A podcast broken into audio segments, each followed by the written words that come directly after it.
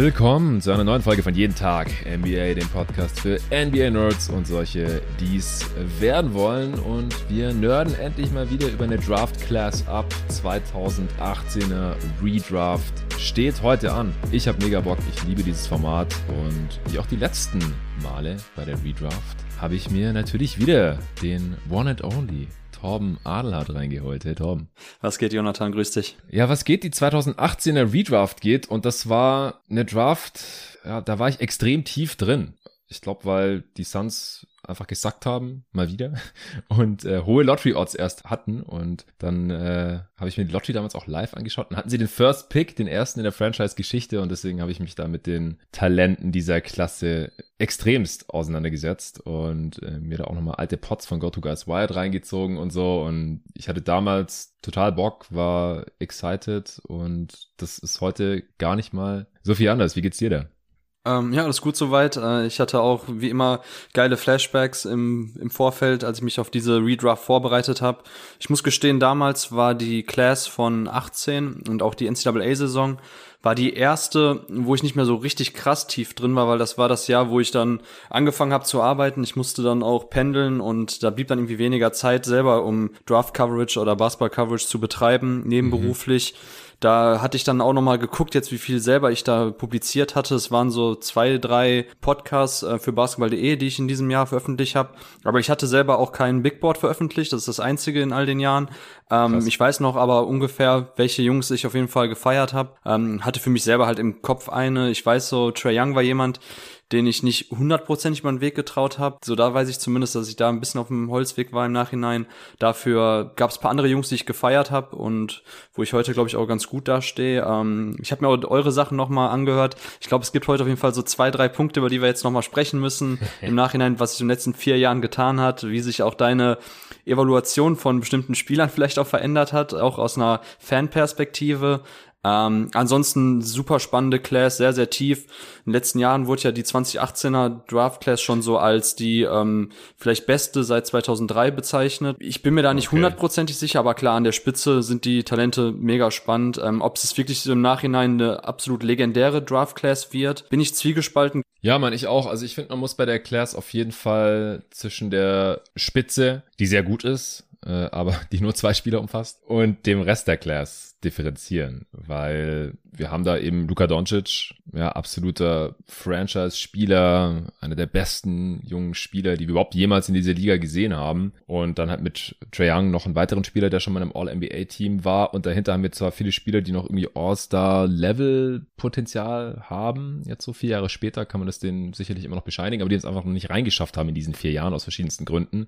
Wir haben zwei All-Defense-Spieler, ja, haben auch ihren Wert, aber das, das hebt jetzt diese 2018er Class für mich nicht annähernd Richtung 2003 oder so. Also wenn überhaupt, dann halt, wenn man sagt, gut, Doncic hat irgendwie das Zeug, mal so Richtung LeBron James fern zu kommen, aber dann frage ich mich halt schon so, wer ist der Dwayne Wade, wer ist der Kamala Anthony, wer ist der Chris Bosch dieser Class? Da müsste sich jetzt noch einiges tun bei den Spielern dahinter weil wir haben jetzt hier auch einfach schon ein paar Picks, auch hohe Picks äh, gehabt, zum Beispiel den zweiten dieser Draft, äh, die bisher enttäuschen oder diese Draft-Position zumindest mal noch nicht äh, rechtfertigen. Und dann haben wir andere, die schon extrem viel verletzt waren, was den Career Value halt zu dem Zeitpunkt hier noch extrem schmälert und halt auch Prognosen erschwert, ehrlich gesagt. Ich habe mich da jetzt schwer getan, äh, inwiefern ich da jetzt von einem halbwegs gesunden Spieler für die restliche Karriere, die ja durchaus noch irgendwie 10, 12, äh, im Extremfall vielleicht sogar 15 Jahre gehen kann, inwiefern ich das da jetzt einfließen lassen soll und inwiefern ich da halt von einem gesunden Spieler oder von einem ja immer wieder angeschlagenen Spieler ausgehen soll. Es war damals auch die letzte Draft mit den alten Lottery Odds, also dass schlechtere Teams noch deutlich bessere Chancen in der Draft Lottery hatten, als die, die halt nicht ganz so schlecht waren oder die Playoffs nur äh, knapp verpasst hatten. Das äh, wurde danach ja ein bisschen entschärft, um halt auch dieses extreme Tanking äh, ein bisschen zu unterbinden, was zusammen mit dem Play-in-Tournament, was wir jetzt die letzten zwei Jahre hatten, ja auch ganz gut geklappt hat. Und wie gesagt, also ich war damals relativ tief drin, also vor allem für Pre jeden Tag NBA Verhältnisse, habe diverse Pots aufgenommen mit äh, Dr. Draft. Auch an der Stelle nochmal herzlichen Glückwunsch an Tobias Berger, der jetzt seine Promotion endgültig abgeschlossen hat und er hat ja im Bereich äh, ja, Talent Evaluation von NBA Franchises eben promoviert und war damals halt der äh, Leiter der ja, Draft-Redaktion bei äh, GoToGuys.de, die Seite, die ich mit äh, gegründet hatte. Tobi ist so ein Jahr später, ein knappes Jahr später an Bord gekommen. Ab 2011 hat er da dann immer die Big Boards äh, verantwortet, zusammen mit den anderen Jungs der Draft-Redaktion. Und 2018 haben wir eine Mock-Draft zusammen gemacht. Das war, glaube ich, erst die zweite. Die erste war mit dir noch gewesen, 2015, also mit dir unter anderem. 2018 hatten wir beide Bock und ab 2019 ist es ja ein festes Format auch hier bei Jeden Tag NBA, wo ich es immer mit dem David dann durchziehe. Und das äh, sind im Nachhinein sehr interessante Pots gewesen. Also ich habe mir die Mockdraft nochmal komplett äh, angehört oder fast komplett. Ich glaube, die letzten zwei, drei Picks habe ich mir dann geschenkt. Und da haben wir viele interessante Sachen besprochen. Also ist so im Nachhinein eine der besseren Go-To-Guys Wired-Folgen. Findet man auch noch überall, wo es Podcasts gibt, wenn man da jetzt Bock hat, das Sommerloch auch irgendwie zu füllen. Entschuldigt ein bisschen die Audioqualität, die, die reichte da noch nicht so ganz an jeden Tag NBA-Verhältnisse äh, jetzt ran, aber inhaltlich ist das eine der besseren Pots, weil halt auch Tobi da ganz viel äh, Draft-philosophische Sachen, Evaluationsgeschichten mit eingebaut hat. Wir haben viel über Spielertypen und ihren Wert halt damals ähm, für die NBA 2018 gesprochen. Auch wird sich dieser Smallball-Trend durchsetzen oder geht's eher irgendwann vielleicht wieder Richtung Big Ball, Richtung Franchise äh, Center, die sich damals halt schon angedeutet haben mit äh, Joel Embiid, mit Towns, dem sogar Porzingis noch gedroppt, weil er damals natürlich noch diese krassen Verletzungsprobleme hatte. Äh, Jokic war da noch nicht ganz auf dem Level gewesen. Also das fand ich alles im Nachhinein jetzt noch sehr, sehr interessant. Und äh, du hast ja gerade auch schon gesagt, da wirst du hier und da immer wieder einhaken. Du hast da auch nochmal reingehört. Wir haben ein mega ausführliches Draft Recap auch veröffentlicht damals. Da habe ich mir da nochmal den Anfang reingezogen, weil die Suns äh, damals ja auch sehr aktiv waren. Die hatten nicht nur den First Pick, die haben dann noch einen Draft Deal gemacht, auf 10 hochgetradet. Michael Bridges äh, quasi gedraftet. Also die Sixers hatten ihn gedraftet, er hatte schon die Cap auf und wurde dann da quasi in der Pressekonferenz rausgeholt. Äh, ey, du bist doch nicht bei den Sixers, du bist jetzt bei den Suns. Äh, die Suns hatten noch den 31. Pick und also insgesamt hatten die auf jeden Fall so den höchsten Pick Value. Deswegen, wie gesagt, äh, war ich unter anderem so tief drin, aber ich fand die Class auch einfach unglaublich spannend damals. Ja, kann ich dir nur zustimmen. Also wie gesagt, eine sehr, sehr spannende Class. Was haben wir noch? Äh, Villanova hatte ja damals den Titel geholt und die haben auch drei gute NBA-Spieler produziert, ja, gerade Michael Bridges, Jalen Brunson, den äh, Stil der zweiten Runde äh, dieser Class und Dante DiVincenzo und auch Omari Spellman. Da war Tobi damals schon kritisch, äh, dass man den jetzt nicht überbewerten sollte aufgrund dieses NCAA-Titel-Runs, ist dann aber passiert, wurde Ende der ersten Runde noch gedraftet und ja, ist einer der Busts der ersten Runde, wenn man so will. Auch ähm, wenn das natürlich immer wieder vorkommt, dass späte First Rounder keine NBA-Spieler werden. Spellman ist schon wieder draußen aus der Liga. Ja, wenn du jetzt nichts mehr dazu hast, äh, würde ich auch sagen, wir können gleich mit dem ersten Pick anfangen. Ja, vor allem die Wildcats hatten ja sogar noch Eric Pascal damals in dem Championship-Team. Ach ja. Ähm, also fünf, fünf spätere NBA-Profis beziehungsweise Colin Gillespie hat da auch noch schon damals gespielt. Also war eine richtig krasse Truppe und vor allem haben die dann auch schon diesen, mit, dem, mit dem Stil, den Jay Wright damals installiert hat bei Villanova, ja auch schon einen Zugriff gehabt auf, auf dessen, was quasi auch in NBA funktioniert. Small Ball, äh, Four Out, One In gespielt, viel geswitcht in der Defense. Ähm, ist schon interessant dann auch zu sehen, dass mit Jalen Bronson und Mikal Bridges dann auch zwei Spieler ähm, mit Sicherheit bei uns in der Top 10 heute weggehen, die damals ja auch noch teilweise kritisch gesehen wurden hinsichtlich ihrer NBA-Projection. Und da kann man dann doch sagen, dass wahrscheinlich das Jay Wright-Spielsystem die Spieler doch besser auf die NBA vorbereitet oder dass es tatsächlich zielführender ist, in so einem Spielsystem auch schon am College zu agieren, als man vielleicht damals dachte, bei Omari Spellman hängt es eher mit der Defense zusammen, dass es das nicht funktioniert hat in der NBA. Aber ja, die Villanova Wildcats, auch generell das 2018er Team, eins der besten College-Teams der letzten zwei äh, Jahrzehnte. Ja, ich habe doch noch zwei Sachen. Und zwar, wir hatten damals am Draft Day keine NBA-Vets, die getradet wurden. Nur Picks, beziehungsweise gerade gepickte Spieler. Das war schon ewig nicht mehr vorgekommen. Äh, und auch wenn der beste Spieler dieser Class und auch wahrscheinlich der beste Europäer oder das beste europäische Talent ever, zumindest hat zum jetzigen Zeitpunkt ist nicht, was in der Zukunft passiert, äh, in diesem Jahr gedraftet wurden. Es war ein schwacher Jahrgang, was Europäer angeht. Also da ist sonst nicht besonders viel passiert. Jana Musa wurde noch in der ersten Runde gepickt. Äh, auch so ein Spieler, äh, der nichts geworden ist. Aber ansonsten war das relativ dünn. Ja, falls das die erste Redraft ist, äh, für manche, die hier zuhören, wir picken immer BPA, also den besten Spieler von dem, was wir bisher gesehen haben. Und natürlich, die Spieler sind erst seit vier Jahren in der Liga. Es ist äh, jetzt bei der 2018er Redraft mittlerweile auch sehr, sehr viel Projection mit dabei. Also was erwarten wir noch jetzt basierend auf dem, was wir schon gesehen haben in der Liga für die restliche Karriere? Das ist natürlich bei einer Redraft von, weiß nicht, 2010 oder sowas noch was ganz anderes gewesen, denn die Spiele, die damals gepickt wurden, die haben jetzt, äh, die sind jetzt schon in der Prime oder vielleicht sogar schon Post-Prime, die haben schon Großteil ihrer Karriere hinter sich oder 2003er Redraft, die ich mit Nico ja auch schon gemacht habe oder 96er Redraft, wo die Karrieren schon komplett abgeschlossen sind, ist eigentlich eine andere Übung als das, was wir jetzt hier heute machen. Und wir können nicht bei jedem Pick äh, auf die Teamsituation eingehen, deswegen nehmen wir einfach immer den Spieler, den wir halt auf unseren äh, Boards, die wir jetzt hier nochmal gemacht haben, für dieses Format am höchsten haben. Äh, Verletzungen, wie gesagt, die spielen mit rein. Wir wissen einfach, wer sich verletzt oder wer verletzungsanfällig ist. Wir sind keine Wunderheiler und das fließt natürlich ein in den Career Value beziehungsweise dann in die Prognose für den Rest der Karriere. Du hast den First Pick mal wieder. Wir machen das hier im Wechsel. 2017 durfte ich zuerst picken, habe da Jason Tatum genommen. Heute hast du den First Pick der Phoenix Suns, die damals DeAndre Ayton gedraftet haben. Wir haben das sogar in der Mock Draft damals übernommen, weil es einfach vorher schon klar war, dass Robert Sava, der Besitzer der Suns, es nicht zulassen wird, dass sie nicht DeAndre Ayton picken, der halt von der University of Arizona kam, wo auch Robert Sava hingegangen war, wo irgendwelche Gebäude nach ihm benannt sind, wo er einer der Gönner ist und ja, der Andre Ayton galt halt als äh, größtes US-amerikanisches Talent, beziehungsweise kommt er von den Bahamas, aber Local Kid auch in Phoenix, war da schon zur Highschool gegangen, dann halt im selben Start äh, zur Uni und äh, es war klar, dass die Phoenix Suns nicht das in Anführungsstrichen Risiko eingehen und den Europäer draften,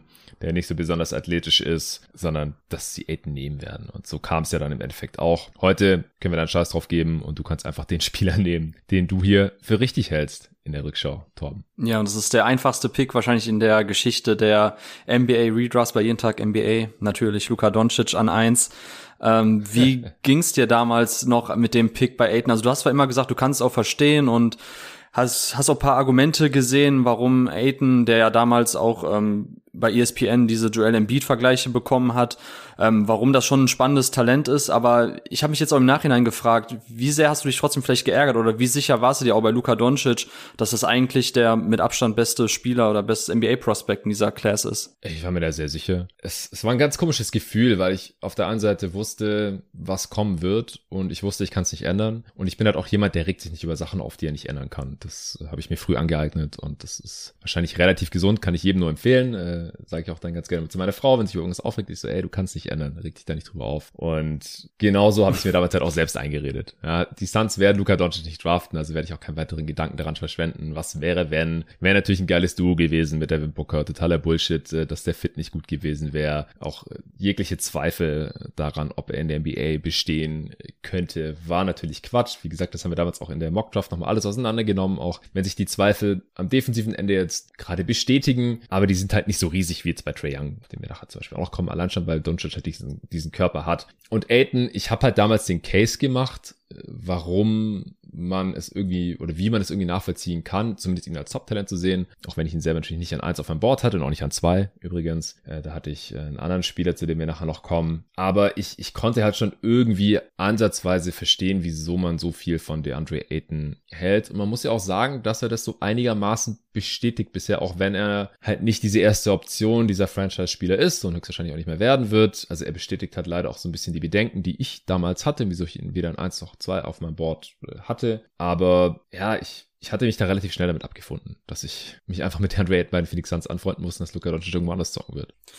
Ja, also meine Anekdote zu der Draft Class ist, dass ich also damals auch zu der Draft Night ähm, beim Kollegen mir die angeschaut habe und ich fiebere ja schon auch damals auch noch mehr als heute eigentlich auch mit den Dallas Mavericks mit und ich hatte Luka Doncic im ersten Tier für sich und ich hatte ihn auch nicht als All-Star wie ihr bei GoToGuys, sondern für mich war Luka der bis dato beste Spieler, den ich jemals gescoutet habe, jemals gesehen habe und ähm, also klar dieses ähm, Franchise-Player-Level, diese die, diesen Kasten, den wir da manchmal noch haben, wo wir selten Spieler reinstecken. Für mich war Luka Doncic ganz klar der Spieler.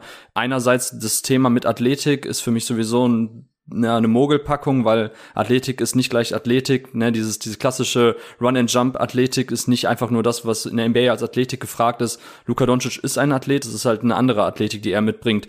Diese ähm, Balance, die er hat, dieses äh, Stop and Go in seinen Bewegungen, all das ist ja auch Athletik und das bringt er mit. Und das hat man halt auch schon damals mit 17 und 18 bei Real Madrid gesehen. Oder ähm, er war ja dann knapp 19 oder gerade 19 geworden zum Ende der Saison.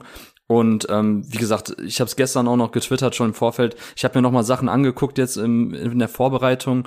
Und äh, bei Luka Doncic, ganz ehrlich, ich frage mich auch heute noch so, alle Leute, die damals irgendwie gesagt haben, wie soll er in der NBA gegen athletischere Verteidiger zum Korb kommen, wie soll er ähm, sich Platz verschaffen für seinen Jumper, sorry, aber das muss oberflächliches Scouting gewesen sein. Anders kann ich mir das nicht mehr erklären, weil die Sachen waren damals schon sehr evident und das jetzt im Nachhinein noch mal zu sehen, er hat das, was er jetzt auf die NBA übertragen hat, schon eins zu eins damals gebracht. Diese Stepback-Jumper, die er effizient getroffen hat, dass er einfach tatsächlich mit seiner Beidhändigkeit im Dribbling, mit seinen Crossover, Hesitation-Moves, mit seinen Snake-Dribbles im Pick-and-Roll, das hat er damals alles schon gebracht und das sind Sachen, die einfach auch jetzt im nächsten Level funktioniert haben.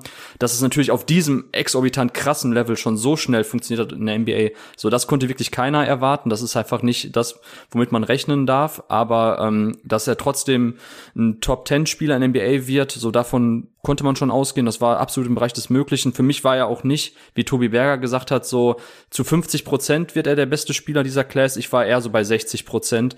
ähm, also wie gesagt, für mich war es die einfachste Evaluation. Auch jetzt die Jahre danach. Zion Williamson war eine ziemlich einfache Evaluation.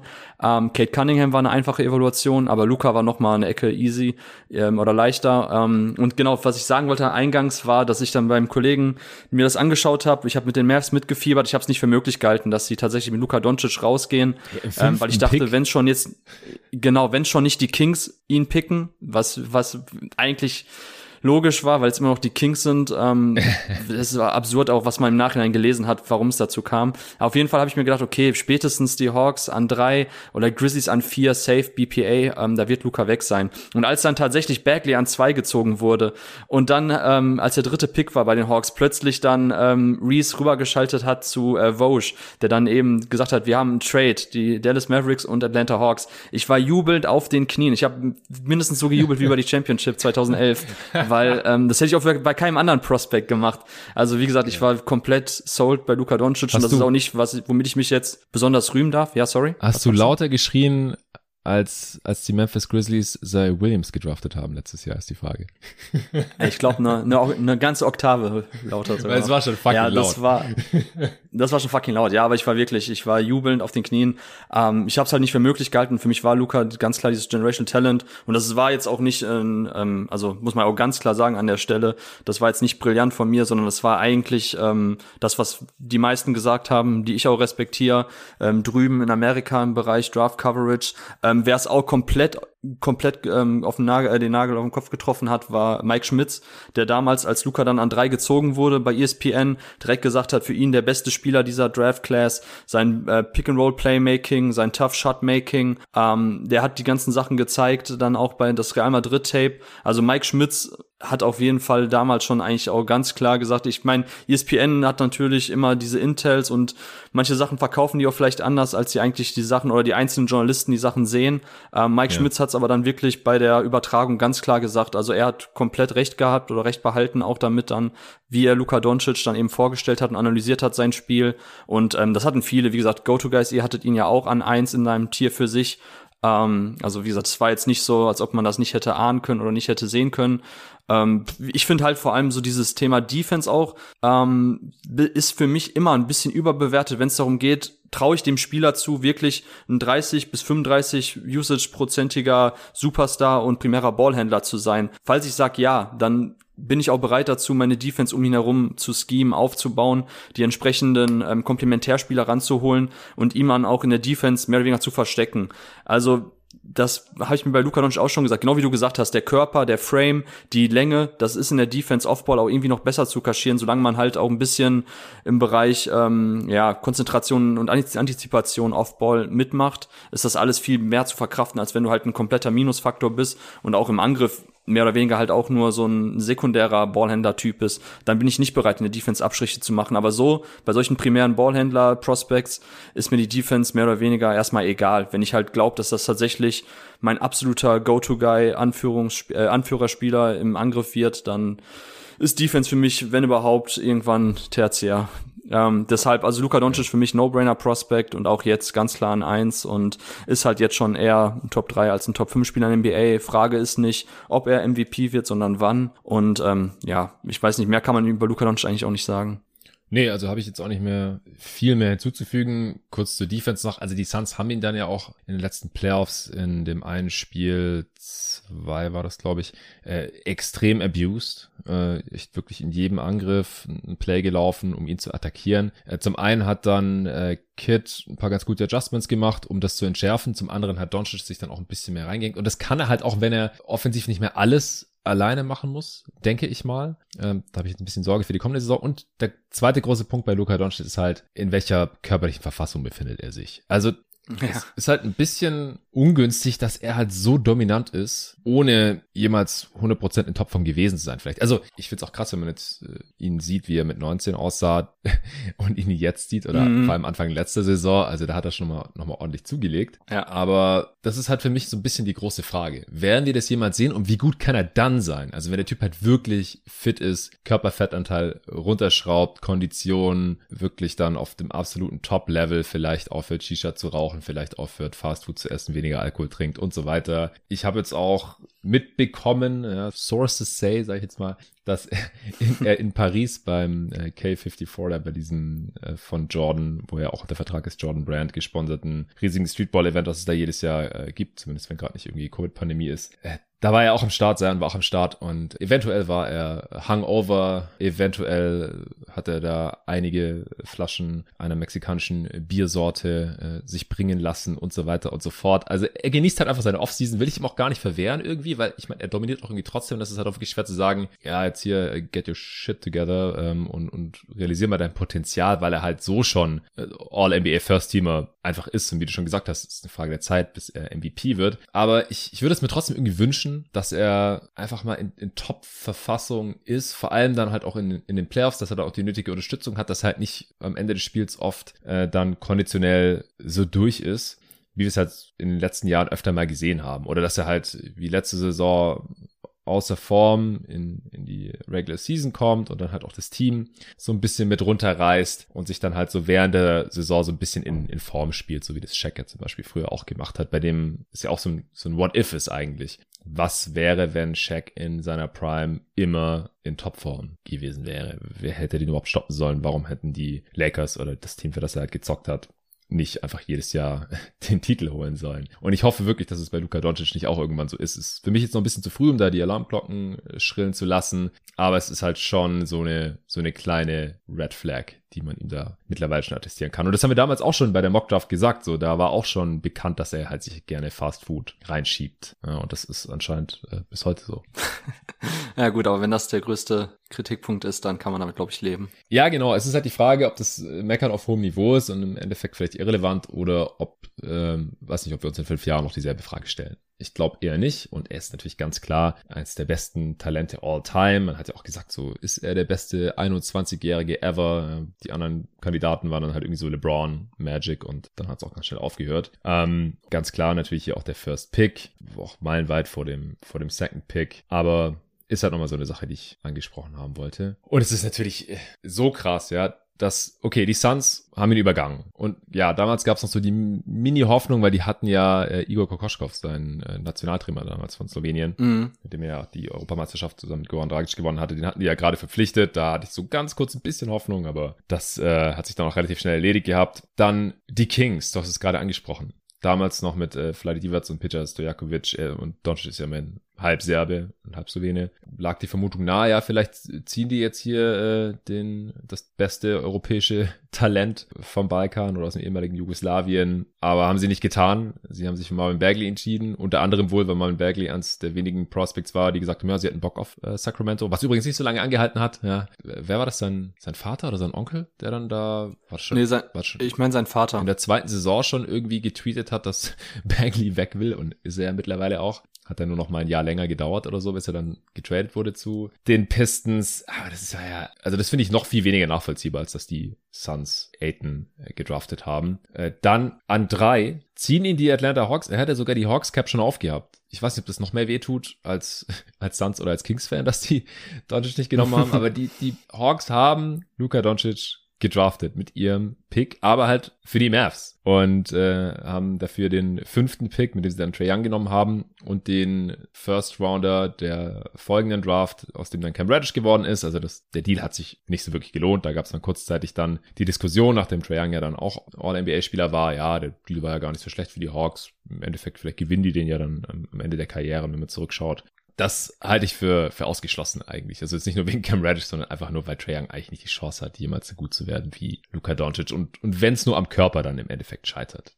Das, Luka Doncic einfach einen viel besseren Körper als Basketballprofi als Trey Young. Das ist schon alles sehr, sehr heftig. Und dann müssen sich ja wahrscheinlich auch noch ein paar andere Teams im Nachhinein in den Arsch beißen, wenn dieser Pick oder wenn Luka Doncic halt de facto auf dem Trade-Markt zu haben war ja ganz offensichtlich. Ja? Die Mavs haben mhm. ja für ihn mhm. getradet und vielleicht hätte jemand noch was anderes bieten können, was die Hawks denn lieber gehabt hätten.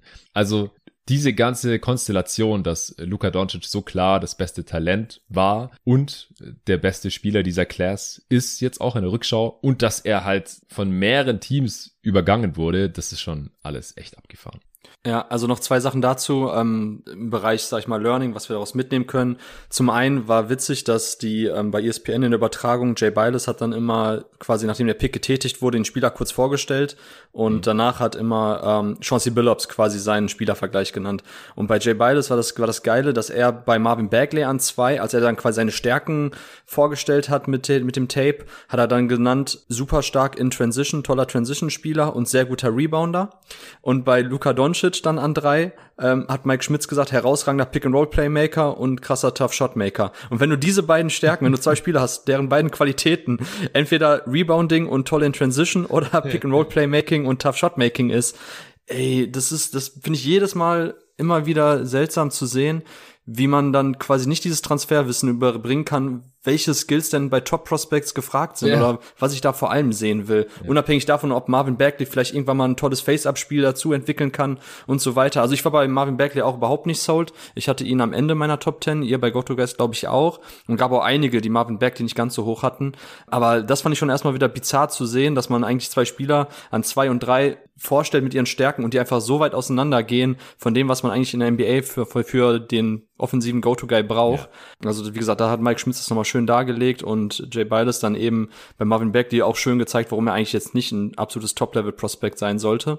Und der zweite Punkt ist, warum die Kings, und das wird irgendwann mal berichtet, ich glaube, ich weiß gar nicht mehr, wer das gesagt hat, ich glaube, bei The Athletic kam da kam man Bericht dazu raus, dass ja ähm, Vivek Granadive sogar eigentlich Doncic haben wollte und oder auch sehr interessiert war und dass ja dann äh, Vlade Divac ja auch gesagt hat und ich glaube Stojakovic war ja auch irgendwie da mit im Management. Ähm, die haben halt gesagt, okay, Doncic ist sehr sehr balldominant. Wir wissen nicht, wie das dann zusammen mit Aaron Fox aussieht. Der Fit ist nicht so sauber. Ähm, unabhängig davon, ja. dass man halt sagt, ja, du musst schon laut durchatmen. Genauso ja. ist es. So unabhängig davon, wie man dann die Stärken auch von einem Aaron Fox sieht, ist das einfach so ein Schwachsinn nach einem Spiel Spieler, der bereits im Kader steht, sich danach so krass auszurichten, wenn so ein Top-Level-Prospect dabei ist, wo, wo ja vielleicht sogar tatsächlich auch Vlade Divac und Stojakovic sich sicher waren, dass Doncic diese herausragenden Qualitäten mitbringt. Ja, aber dann scheiß mal auf die Aaron Fox. Ich bin auch froh, dass die Mavs nicht, nicht gesagt haben, oh, wir haben letztes Jahr ähm, äh, Dennis Smith Jr. gepickt, der hatte ja. eigentlich eine spannende Rookie-Saison. Oh, Doncic und äh, Dennis Smith, wie das passt, wissen wir nicht. Besser nicht Doncic ziehen.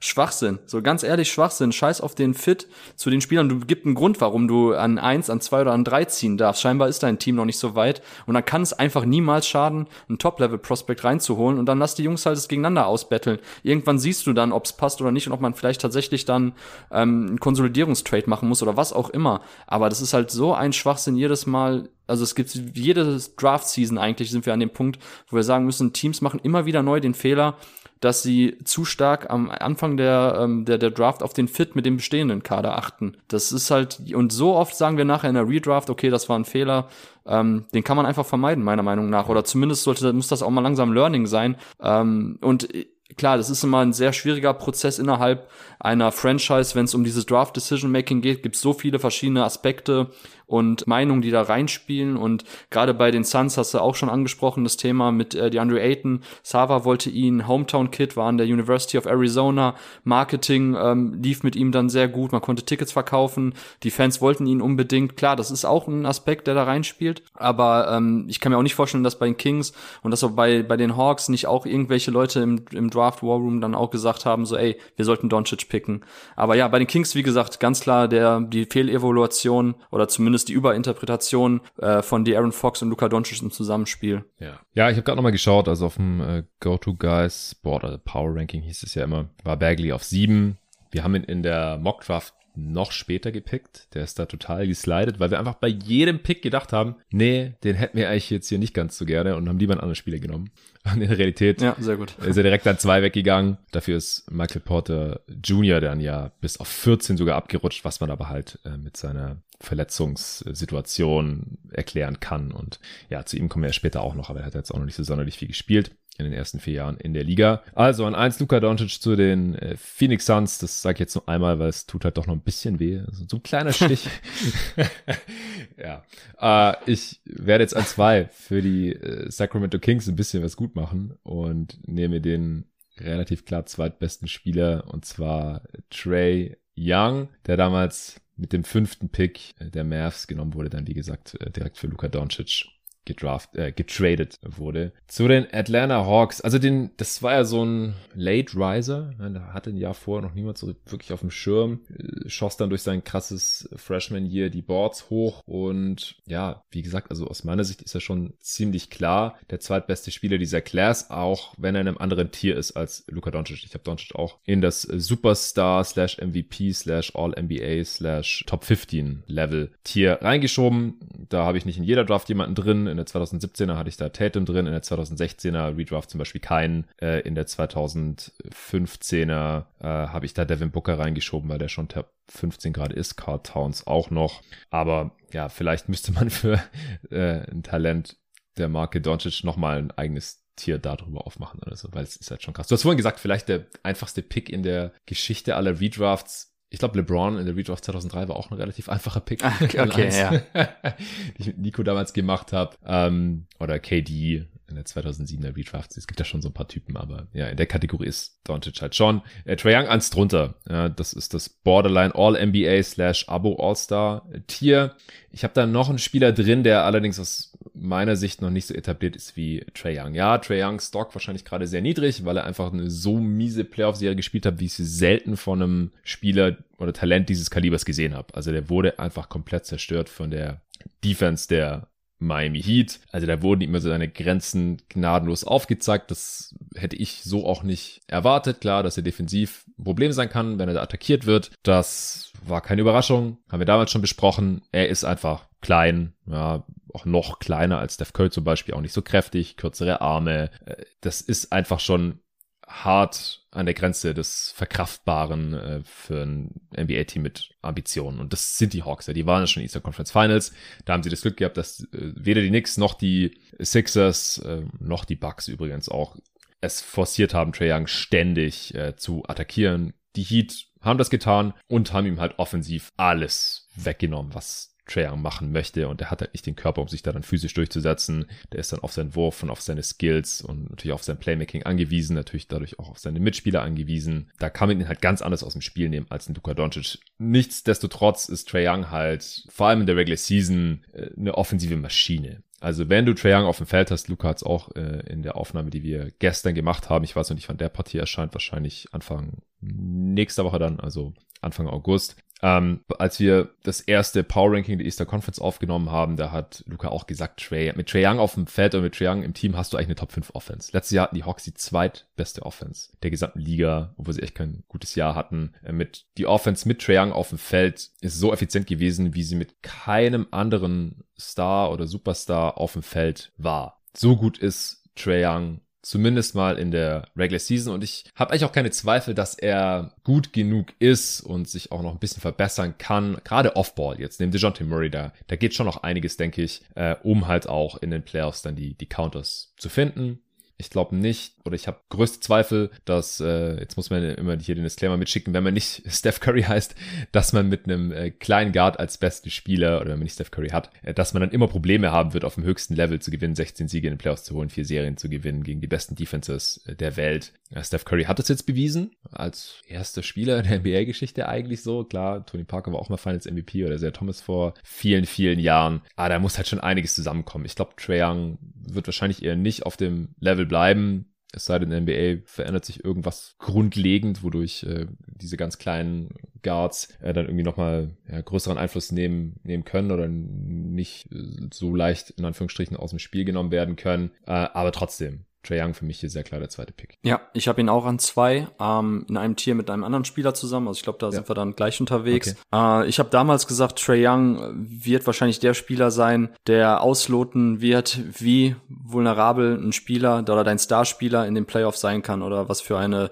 defensive Liability. Und ähm, ja, wir müssen abwarten. Also klar, es gibt verschiedene Scheme-Möglichkeiten, ähnlich wie es die Warriors dann auch mit Steph Curry gemacht haben. Viel Switching, teilweise Pre-Switching, um ihn aus den aus den Matchups rauszuhalten, ähm, die man quasi oder seitens de, der angreifenden Mannschaft halt forcieren will. Ähm, ich habe ja vorhin gesagt, so dein offensiver Superstar wenn er halt eine defensive Schwachstelle ist, so kann ich es trotzdem verkraften, wenn er mir vorne einfach den Laden komplett schmeißt. Dann gibt's hinten halt Möglichkeiten. Wie gesagt, bei Trey Young ist es halt schon echt schwierig aufgrund seiner seines Frame und seiner körperlichen Unterlegenheit. Du hast ja schon skizziert. Ähm, da wird er einfach immer angreifbar sein. Aber er ist halt so eine krasse Offensivmaschine und äh, damals die Saison bei Oklahoma war ja auch eine der krassesten Freshman Seasons ever. Ähm, der erste Spieler, der die NCAA in Punkten und Assists angeführt hat.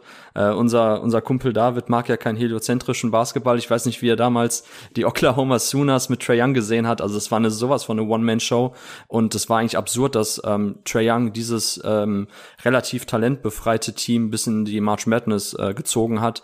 Witzigerweise waren zwei Mitspieler damals von ihm jetzt immer noch am College in der letzten March Madness mit Brady Manek und Cam McGusty. Wie gesagt, McGusty bei Miami. Also das Team hat richtig, McGusty dann war bei Miami. Also es war tatsächlich so, dass in dem Team kein anderer kreieren konnte. Ähm, Shooter, ja, es gab paar Leute, die, die mussten aber wirklich ihre Spot-Abwürfe dann serviert bekommen. Und es gab dann einen ganz coolen Lob-Verwerter für Trey Young mit McNeese. Und da hat man aber einfach gesehen, Trey Young, diese On-Ball-Gravity, die war schon wirklich Steph Curry-like. Sobald er quasi über die Mittellinie gegangen ist, haben Teams eigentlich schon versucht, den Ball aus seinen Händen zu kriegen. Er hat trotzdem Lösungen gefunden, Double Teams gesplittet, aus, aus zehn Metern äh, den Dreier effizient getroffen. Ähm, das war schon eine unfassbare Show, die er damals abgerissen hat ich bin einfach immer, ich glaube, damals war ich auch bei Trae Young nicht ganz so, ähm, nicht, nicht, nicht ganz so hyped oder nicht ganz so high ähm, bei ihm wie andere, weil ich halt nicht unbedingt gesehen habe, dass er es tatsächlich schafft, auch auf dem NBA-Niveau ähm, genug ähm, Zug zum Korb zu entwickeln und quasi immer automatisch zu seinen Spots zu kommen. Ich habe etwas sein Pick-and-Roll-Playmaking unterschätzt. Sein Passing war zwar richtig krass schon am College, aber dass er selbst auf dem NBA-Niveau jede Defense sezieren kann, das geht ja manchmal noch unter, was für ein herausragender Pick-and-Roll oder für ein Passer in Pick-and-Roll-Situation Trae Young ist und da eben auch verschiedene ähm, Defensivschemes auskontern kann. So, das war für mich dann vielleicht gar nicht so krass zu sehen, wie es jetzt eben dann war. Und deshalb war er für mich eher jemand, den ich schon als besten ähm, Playmaker und, und interessantesten ähm, Ballhändler gesehen habe, ab, abseits von Luka Doncic in dieser Class. Ähm, aber für mich war es eher so jemand, den ich dann mit einem sechsten, siebten, achten Pick ziehen würde. Also auch quasi in der zweiten Hälfte der Top Ten. Und ja, er konnte sein Spiel trotzdem jetzt komplett übertragen. Ähm, seine On-Ball Gravity, seine Shooting Gravity ist immens und von daher vielleicht tatsächlich so der Spieler, der in diesem Bereich ähm, Steph Curry am nächsten kommt. Was mich damals auch ein bisschen gestört hat an dem Steph Curry Vergleich, der immer kam, auch bei ESPN natürlich dann von ähm, Chauncey Billups. Äh, Steph Curry war damals auch bei Davidson jemand, der einfach auch super krass schon auch diese Off-Ball Gravity hatte und ja. auch sich super gut abseits des Balles bewegt hat. Ähm, Davidson damals ja auch ein Team wie heute noch vom selben Coach äh, McKillop gecoacht, äh, viel Motion Offense, das was die Warriors auch dann mit Steve Kerr jetzt noch viel installiert haben in ihren Sets. Und da konnte Steph sich halt schon so unfassbar gut bewegen. Und das ist auch ein Element, was ähm, Trae Young noch nicht in seinem Spiel hat. Und das ist auch die Frage, ob er das in den nächsten Jahren entwickeln kann, ob er ein besserer Offball-Spieler wird. Jetzt natürlich ganz interessant zu sehen im Zusammenspiel mit DeJounte Murray in der kommenden Saison. Ähm, da, das ist eine so der Storylines, äh, letztens im Podcast von Ben Taylor, Nick im Basketball, hat er noch gescherzt, dass er das nicht ganz so interessant findet, jetzt so den Trade mit DeJounte Murray. Ähm, ich finde es aber sehr, sehr spannend. Also für mich ist das eine ja. sehr interessante Storyline eben wegen Trae Young, weil wir jetzt sehen können, wie das dann auch im Zusammenspiel mit einem anderen ähm, Ballhändler aussieht, der auch das Pick and Roll laufen kann, der auch eine Defense attackieren kann ähm, via Drive ähm, und wie Trey sich da halt auch Offball bewegt. Ähm, ja, also sehr, sehr spannende Storyline für die kommende Saison mit Trey Young. Für mich trotzdem ganz klar, kann ich dir nur zustimmen. Zweitbester Spieler dieser Class und führt dann auch eben das zweite Tier an. Yes, dann äh, bist du wieder dran mit dem dritten Pick. Genau, an drei nehme ich jetzt ähm, für die Atlanta Hawks äh, Shea Gilgis Alexander. Ja. Äh, direkt die Frage, hast du ihn auch an drei? Ja, ja, ist das klar. der Spieler? Sehr klar, eigentlich okay, auch hier gut, in diesem gut. selben Tier, schon klar, hinter Trae Young, aber auch in diesem, er war noch nicht All-Star, auch nicht nah an All-NBA, aber für mich hat er halt schon das Talent dazu und ich würde es halt noch eher auf die Situation dann OKC gerade schieben. Genau, hängt auch ein bisschen dann mit dem Archetype zusammen. Also für mich sind Trey Young und äh, Shea dann halt die beiden Spieler noch in dieser Class, denen ich es halt auch zutrauen würde, bei einem ambitionierten Playoff-Team so der primäre Ballhändler zu sein. Shea ist natürlich jetzt auch noch in einer etwas anderen Situation, war noch nie in den Playoffs. Bei Trey haben wir ja schon gesehen, dass er tatsächlich, auch wenn es jetzt eben Schiffbruch gab äh, in den letzten Jahren dann, ähm, hat man trotzdem halt sehr gut, also jetzt nicht in dem, bei seinen ersten Playoffs, da hat er die Knicks ja sehr gut äh, zerlegt, aber zumindest jetzt bei den letzten. Aber bei Shea wissen wir noch nicht, wie es aussieht, aber ich mag einfach auch total seinen Spielstil, so dieser Herky-Jerky-Style, mit dem er halt immer zum Korb kommt, ähm, sehr findenreich dann auch bei den Abschlüssen, ähm, nutzt super gut äh, Hesitation Moves und Headfakes äh, mit dem Ball in der Hand, um eben zum Korb zu kommen. Gehörte dann auch schon vor zwei Jahren zu den Spieler ähm, mit den meisten Paint Touches. Ich glaube, kein, ja. ich glaube nur ein anderer Spieler hatte mehr Drives pro Spiel als als Shay. Also das, ja, was man auch wie gesagt in der modernen NBA genau als ähm, primärer Ballhändler sehen will. Dazu sein Wurf war ja ein Fragezeichen. Ähm, Kollege Billops hatte hatte als Vergleich Michael Carter Williams genommen bei Shay. ähm, ich, ich, ich muss sagen, ich hatte ähm, Gilles Alexander auch nicht so auf dem Schirm. Lag zum einen daran, da bei Kentucky ja auch nur sehr spät in der Saison ähm, eine größere Rolle bekommen hat. Vorher waren dann eher noch Leute wie Quadi Green ähm, mit dem Ball in der Hand unterwegs und äh, gehört ja auch nicht zu, zu den Top-Recruits, die bei Kentucky kamen.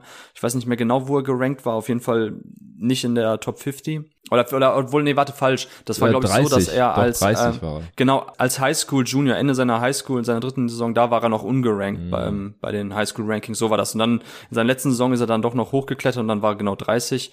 Ähm, trotzdem hatte er überhaupt nicht den Hype wie andere Spieler bei Kentucky. Man hat aber dann in den letzten Spielen schon gesehen, als er dann mehr den Ball bekommen hat, dass er jemand ist, der einfach auch eine, eine Offense ankurbeln kann mit seinen Drives und ähm, da auch ein gutes Spielverständnis in Pick-and-Roll-Situationen gezeigt hat.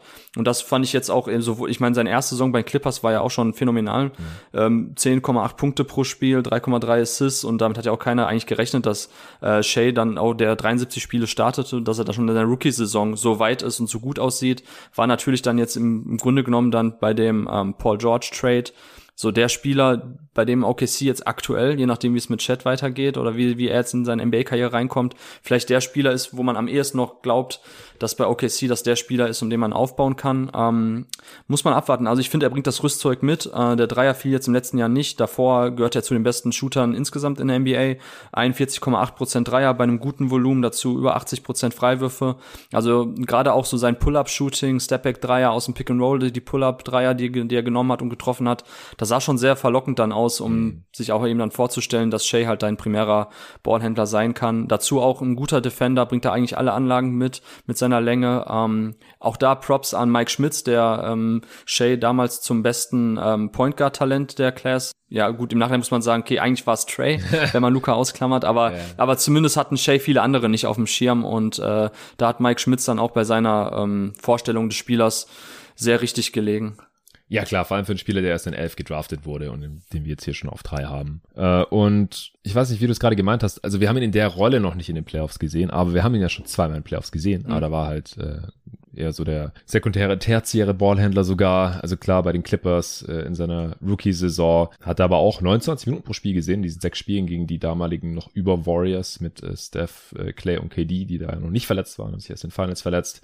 Da haben die Clippers sich auch sehr, sehr gut verkauft und da hat Shea 14, 3 und 3 aufgelegt. Und im Jahr drauf, das war ja diese eine Saison mit Chris Paul, äh, dann in der Bubble in den Playoffs mit Dennis Schröder noch, wo sie auf diese Three-Guard-Lineups genau. äh, gespielt haben. Und Shea kann ja auch auf dem Flügel verteidigen. Ich glaube, das liegt ihm auch ein bisschen besser mit 6-6. Ähm, er hat sich da die letzten Jahre dann als auch diese höhere Usage dann als primärer Ballhändler in OKC übernommen hat, nachdem Chris Paul und Schröder weg waren. Äh, auch ziemlich zurückgenommen, finde ich. Aber er hat auf jeden Fall die Anlagen, also äh, lange Arme und äh, Beweglichkeit. Äh, und da in OKC in den Playoffs, in den sieben Spielen, meine sieben Spieleserie gegen die Houston Rockets da, die dann ja James Harden mit dem Game-Winning-Block äh, quasi geklaust hat, ähm, hat er 16, 5 und 4 aufgelegt und hat über beide Postseasons dann diese 13 Spiele auch ein 116 Offensivrating. Also in kleinerer Rolle hat er auf jeden Fall schon gezeigt, dass er ein guter Spieler in den Playoffs sein kann. Nur dann in dieser größeren Rolle, die jetzt die letzten beiden Saisons in OKC hatte, äh, mit der hohen Usage, äh, da hat natürlich absolut nichts mit den Playoffs äh, zu tun. Da hat er dann ein sehr starkes Jahr gehabt, da war auch sehr effizient, was aber in erster Linie daran lag, dass der Dreier so gut gefallen ist. Klar, er kommt sehr viel zum Korb, vor allem halt auch ohne Spacing eigentlich, da bei diesen, äh, ja, vor allem offensiv sehr herausgeforderten äh, Teams der Thunder, dass er trotzdem dauernd in die Zone kommt, das spricht halt schon sehr äh, für seine Skills, äh, macht das wirklich sehr, sehr smooth und ich glaube, der Dreier was die Quote angeht, das liegt halt irgendwo in der Mitte der letzten beiden Saisons. Also ich glaube, er ist kein 42% Shooter, er ist aber auch kein 30% Shooter. Die Karriere hat jetzt 35% seiner Dreier getroffen. Ich glaube, das kommt ungefähr hin. Ähm, ob er jemals 10 Dreier von der Possessions nimmt, das wage ich mal zu bezweifeln eher. Aber ja, so sieben Dreier oder sowas, sieben, acht Dreier von der Possessions bei 35 Prozent. Das traue ich ihm auf jeden Fall zu. Ähm, ob er dann der primäre Creator von einem Playoff-Team ist oder vielleicht sich diese Aufgabe mit jemand anderem noch teilt, das, das wird man noch sehen. Aber für mich gehört er vom Potenzial und wir müssen ja prognostizieren, auf jeden Fall auch hier in dieses Tier mit Trey Young, wenn halt auch hinter ihm. Er ist halt skalierbarer, viel skalierbarer als Trey Young. Der muss nicht der beste Spieler oder der primäre Ballhändler von dir sein. Er ist defensiv keine, keine Schwachstelle, kann verschiedene Positionen und Rollen einnehmen und, und verteidigen. Und deswegen rutscht er für mich auch hier rein, wenn, auch wenn jetzt nicht ganz dieses offensive Mastermind wie Trae Young ist oder der Shooter. Ja, genau. Nee, sorry, da hatte ich einen kleinen Knoten im Kopf ähm, und das falsch artikuliert. Ich meinte natürlich in dieser primären ähm, Ballhändlerrolle in den Playoffs. Ja. Ähm, weil klar, warum sollte er nicht in den Playoffs funktionieren? Äh, wir haben es ja schon gesehen, neben, wie du gesagt hast, Chris Paul, also klar, skalierbarer Typ, noch ein guter, guter Aspekt, den du da ergänzt hast. Ähm, ja. Und äh, also bei ihm wegen Shooting noch kurz, die sind halt sehr, sehr robust, so die Indikatoren Indikatoren, die er hat. Und ja. damals auch schon, hatte, glaube ich, auch Mike Schmitz schon erwähnt, ähm, sein, sein, sein Touch bei den Floatern, dazu halt äh, die Freiwurfquote jetzt in NBA alle Jahre über 80 Prozent. Also ich sehe ihn tatsächlich eher Richtung 38 als 35 Prozent. Natürlich so die Shooting-Variabilität ist da entscheidend, auch als Ballhändler kann er, ähm, kann er seine, seine Pull-Up-Dreier wieder besser treffen, Off-Movement-Dreier nehmen. Ähm, aber grundsätzlich ist, ist Shay, auch wenn seine Shooting Motion ein bisschen seltsam aus, äh, aussieht, er hat ja so eher so einen Set-Shot teilweise, mhm. so auf Schulterhöhe, ähm, ist, glaube ich, der Touch schon ziemlich elitär. Also von daher würde ich schon davon ausgehen, dass ähm, Shane ein guter Shooter ist. Ja, ob der jetzt 35 oder 38 Prozent trifft, das ist mir aber gar nicht so super wichtig. Also auch äh, Trey Young oder Luca, da sehen die Quoten jetzt nicht toll aus, aber wir wissen ja alle, wie schwer diese Dreier sind und dass die da halt auch verteidigt werden. Trey Young wird ab der Mittellinie verteidigt, weil ansonsten nimmt er die halt und knallt die halt auch rein, also dass es noch effizient ist im Halfcourt. Der trifft trotzdem jetzt über seine vier Jahre keine 36 Prozent. Doncic trifft keine 34 Prozent, aber das sind halt auch unglaublich schwere Würfe, ja. Äh, Luca und Trey, die könnten vielleicht den einen oder anderen mal stecken lassen, gerade mit besseren Mitspielern oder so, dass man da mal einen leichteren Wurf rausspielt. Die nehmen da schon auch ganz gerne irgendwelche Heatcheck, Dreier früh in der Shotblock und so, die die Quote da ein bisschen nach unten drücken. Äh, übrigens, ich könnte mal noch kurz die Stats raushauen, die äh, die Dudes über die ersten vier Jahre in der gesammelt haben. Also Doncic natürlich absolut krank mit über 26 Punkten im Schnitt, 8,5 Rebounds, 8 Assists. äh, Trey äh, steht dem eigentlich in nichts nach mit über 25 Punkten pro Spiel, vier Rebounds, über neun Assists. SGA äh, dann schon etwas ziviler unterwegs mit 18, 4 und 4 im Schnitt. Äh, sind alle effizient, aber keine Effizienzmonster. True Shooting bei allen dreien unter 60 Prozent, äh, relativ deutlich. Offensivrating bei Doncic und SGA bisher 112 und Trey Young 115. Nächster Pick? Tu es. Ja, äh, du hast gerade an drei für die Hawks gepickt, jetzt bin ich an vier dran für die äh, Memphis äh, Grizzlies. Ich hätte hier jetzt eigentlich einen Spieler, den wir heute nicht picken werden. Wie sieht's bei dir aus? Ähm, ich hätte einen Spieler, den man picken darf, picken sollte, picken muss. Okay, äh, ich, glaub, ich glaube, es geht jetzt hier bei uns äh, schon, schon auseinander. Ich hätte hier jetzt eigentlich Miles Bridges. Ähm, für mich ist eigentlich uh. ziemlich klar, mindestens der viertbeste Spieler der Draft wäre er, würde ich nehmen. Äh, aber wir picken hier keine Frauenschläger. Also das, das machen wir nicht. Sorry, uh, not sorry. An der Stelle ist es vielleicht Zeit für ein kurzes Update zur Miles Bridges Geschichte. Er wurde jetzt genau äh, dafür angeklagt, Felony Charges ähm, wegen häuslicher Gewalt und auch wegen äh, quasi Kindesmisshandlung, höchstwahrscheinlich, weil halt beide Kinder da äh, mit zuschauen mussten, wie er seine Frau verprügelt hat. Also ganz, ganz üble Geschichte äh, nach wie vor. Und das Update hier ist jetzt, dass äh, es am 19. August die erste Anhörung dazu geben wird und dass er auf unschuldig plädiert. Äh, er könnte laut AP über elf Jahre in den Knast wandern, wenn er das, wofür er jetzt angeklagt wird, wenn er dafür verurteilt wird auch. Die NBA kann ihn erst sperren, wenn es eine rechtskräftige Verurteilung gibt. Das hatte ich hier, als ich das erste Mal im Pod drüber gesprochen habe, auch schon vermutet, weil viele NBA-Fans ja gesagt haben, ja, die NBA sollte ihn sofort sperren. Wieso machen die das jetzt nicht? Dürfen die gar nicht. Ja, das solche, solche Sachen sind natürlich auch im Tarifvertrag verankert. Die können nicht auf Verdacht irgendwen einfach äh, vom Spielbetrieb aussperren. Dann haben die Hornets anscheinend das Qualifying Offer doch nicht zurückgezogen. Keine Ahnung, was dahinter steckt. Vielleicht wollen sie, falls er doch freigesprochen wird, woran ich nicht glaube, also ich bin ja auch immer vorsichtig mit Vorverurteilung nach irgendwelchen TMZ-Reports, aber äh, ganz ehrlich, alle Indizien dafür, die uns öffentlich zugänglich sind, die sprechen halt dafür. Ähm, auch, dass weder die Hornets ihn da bisher in Schutz genommen haben, noch die NBA, noch er selber irgendwie ein Statement abgegeben hat oder sowas. Äh, wir haben äh, die, die Bilder in den sozialen Medien seiner Frau und so weiter und so fort. Also spricht leider alles dafür, dass es halt genauso passiert ist und dass äh, Miles Bridges einfach ein, ein Arschloch ist, den wir erstmal nicht mehr in der NBA sehen werden, zum Glück. Und deswegen werden wir ihn auch nicht redraften. Äh, aber trotzdem würde mich interessieren, wo du den Spieler Miles äh, Bridges äh, als, als Talent hier jetzt in der Redraft gehabt hättest, wenn nicht an vier. An sechs. Okay. An sechs, aber im selben Tier auch noch. Ah ja, okay, interessant. Also mein Tier heißt jetzt Borderline slash Sub All-Star. Miles Bridges habe ich, ich habe schon einen All-Star-Case für ihn gemacht gehabt, jetzt in der abgelaufenen Saison. Dann ist es sein Teamkollege Lamello geworden, ich auch vertretbar fand. Miles Bridges war der Topscorer der Hornets, äh, unglaublichen äh, Druck auf dem Ring ausgeübt, äh, hatte die meisten Layups äh, der Liga und so weiter und so fort. Also der hat sich die letzten Jahre auch unglaublich entwickelt. Ich kann mich erinnern, wie du vorletzte Saison äh, auch bei den Awards mal ein MIP-Case für ihn gemacht hast. Und ich glaube, letztes Jahr hat er dann auch ein paar Votes bekommen. Da hat er nochmal einen großen Schritt gemacht im Contract Year. Aber ansonsten, glaube ich, äh, werden wir eine Weile nichts mehr über Miles Bridges Game erzählen können und ihn hier, wie gesagt, heute auch nicht picken. Ich habe in diesem Borderline slash Sub All-Star Tier stand jetzt nur noch einen anderen Spieler drin. Nicht drei, wie du. Äh, mein nächstes Tier ist dann äh, maximal zweit- bis drittbester Spieler. Ansonsten gute Starter bei Contendern. Äh, ich weiß nicht, ob dein Tier größer ist, weil du diese Spieler irgendwie zusammenfasst, aber ich habe hier jetzt gerade noch drin äh, Michael Porter Jr., dann nehme ich den jetzt in vier. Ist vielleicht ein bisschen hot, ich weiß nicht. Hättest du den jetzt hier auch genommen? Ich würde jetzt keinen Spieler picken, der weniger NBA-Spiele gemacht hat als Isaac Bonga. Oh!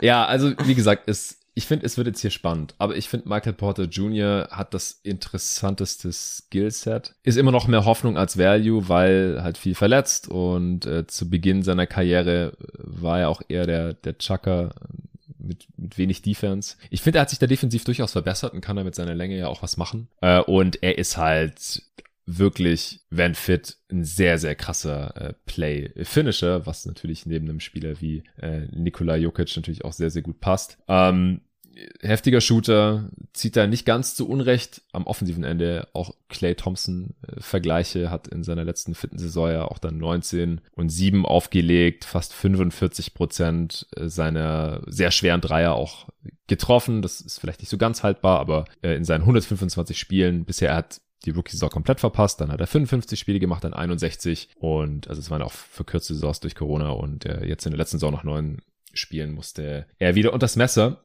wegen seiner äh, Rückenleiden, aber in diesen 125 Spielen hat er halt 42 Prozent seiner Dreier getroffen, ähm, 120er Offensivrating aufgelegt und ich würde hier halt noch die, die Upside mitnehmen. Auch wenn ich verstehen kann, dass man jetzt hier vielleicht einen anderen Spieler nimmt, wo man schon mehr gesehen hat und mehr weiß.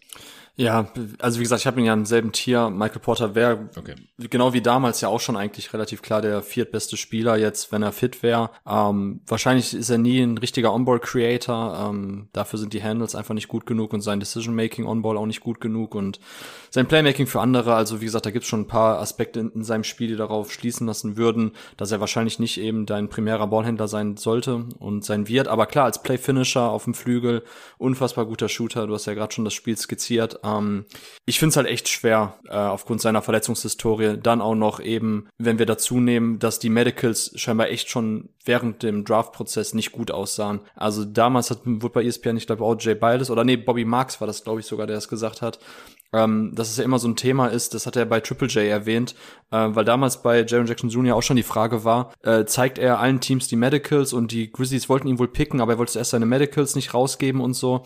Und da wurde halt das Thema generell aufgemacht und das ist halt die Frage bei ähm, bei Michael Porter Jr., wer alles die Medicals gesehen hat, welche Teams mhm. und die sind dann scheinbar zurückgeschreckt. Andere Teams, die die Medicals nicht gesehen haben, die Medical Reports von ihm, haben sich dadurch halt auch abschrecken lassen. Ja. So ist dann ein Spieler mit diesem Skillset, diesem Talent auch dann eben bis ans Ende der Lottery gefallen. Ähm, ich finde es halt jetzt genau an dem Punkt bei einer Redraft, wenn wir jetzt eben auch noch prognostizieren müssen, was noch passiert bei den Spielern, wie sie sich entwickeln. Ähm, ich finde es einfach schwer mit seiner Krankenakte. Also ich habe, ich weiß, eine gewisse Hybris jetzt. Äh, du kannst dir wahrscheinlich auch denken, wenn ich an vier habe, auch jo. jemand mit einer gewissen Krankenakte schon. Ja. Ähm, aber aber ich vertraue da, ich finde auch den Spielertyp, kann ich ja schon mal vorwegnehmen, Triple J, insgesamt auch echt noch ein bisschen spannender als ähm, MPJ im Best Case. Außer MPJ wird halt den Schritt noch als Creator machen, den ich aber, glaube ich, nicht sehe. Und aus dem Grund habe ich auch jetzt ähm, Michael Porter eben auch mit seiner Krankenakte im Hinterkopf äh, noch hinter drei anderen Spielern. Ja, was mir ein bisschen Hoffnung macht, ist, dass die Denver Nuggets äh, äh, Michael Porter Jr. schon eine Max Extension gegeben haben und sich da auch nicht so besonders abgesichert haben. Die kennen ihn ja am besten und seinen Körper. Ja, dass er dann nochmal unter das Messer musste, nur neun Spiele machen konnte, nachdem er die Extension unterzeichnet hat, das äh, spricht natürlich wieder so ein bisschen dagegen. Der Career Value bisher hält sich wirklich stark in Grenzen. Aber wie gesagt, ähm, wenn fit, dann wäre ja ziemlich klar an an vier, äh, vielleicht sogar mit ja. Miles Bridges. Ähm, ich hoffe da jetzt gerade noch so, so ein bisschen drauf. Ist, ist schwer zu sagen und wenn er jetzt seit seiner Karriere immer ständig äh, irgendwie eine Saison ausfällt oder eine halbe, dann wird er hier das Board runterrauschen. Das ist auch klar. Aber ich, ich sehe halt bei keinem anderen Spieler mehr, der diesen potenziellen Impact. Jaron Jackson Jr. sehe ich schon auch. Ich habe ihn halt im, im nächsten Tier dann noch zusammen mit ein, mit ein paar anderen Spielern. Aber den darfst du ja dann jetzt an fünf nehmen für die äh, Dallas Mavericks. genau.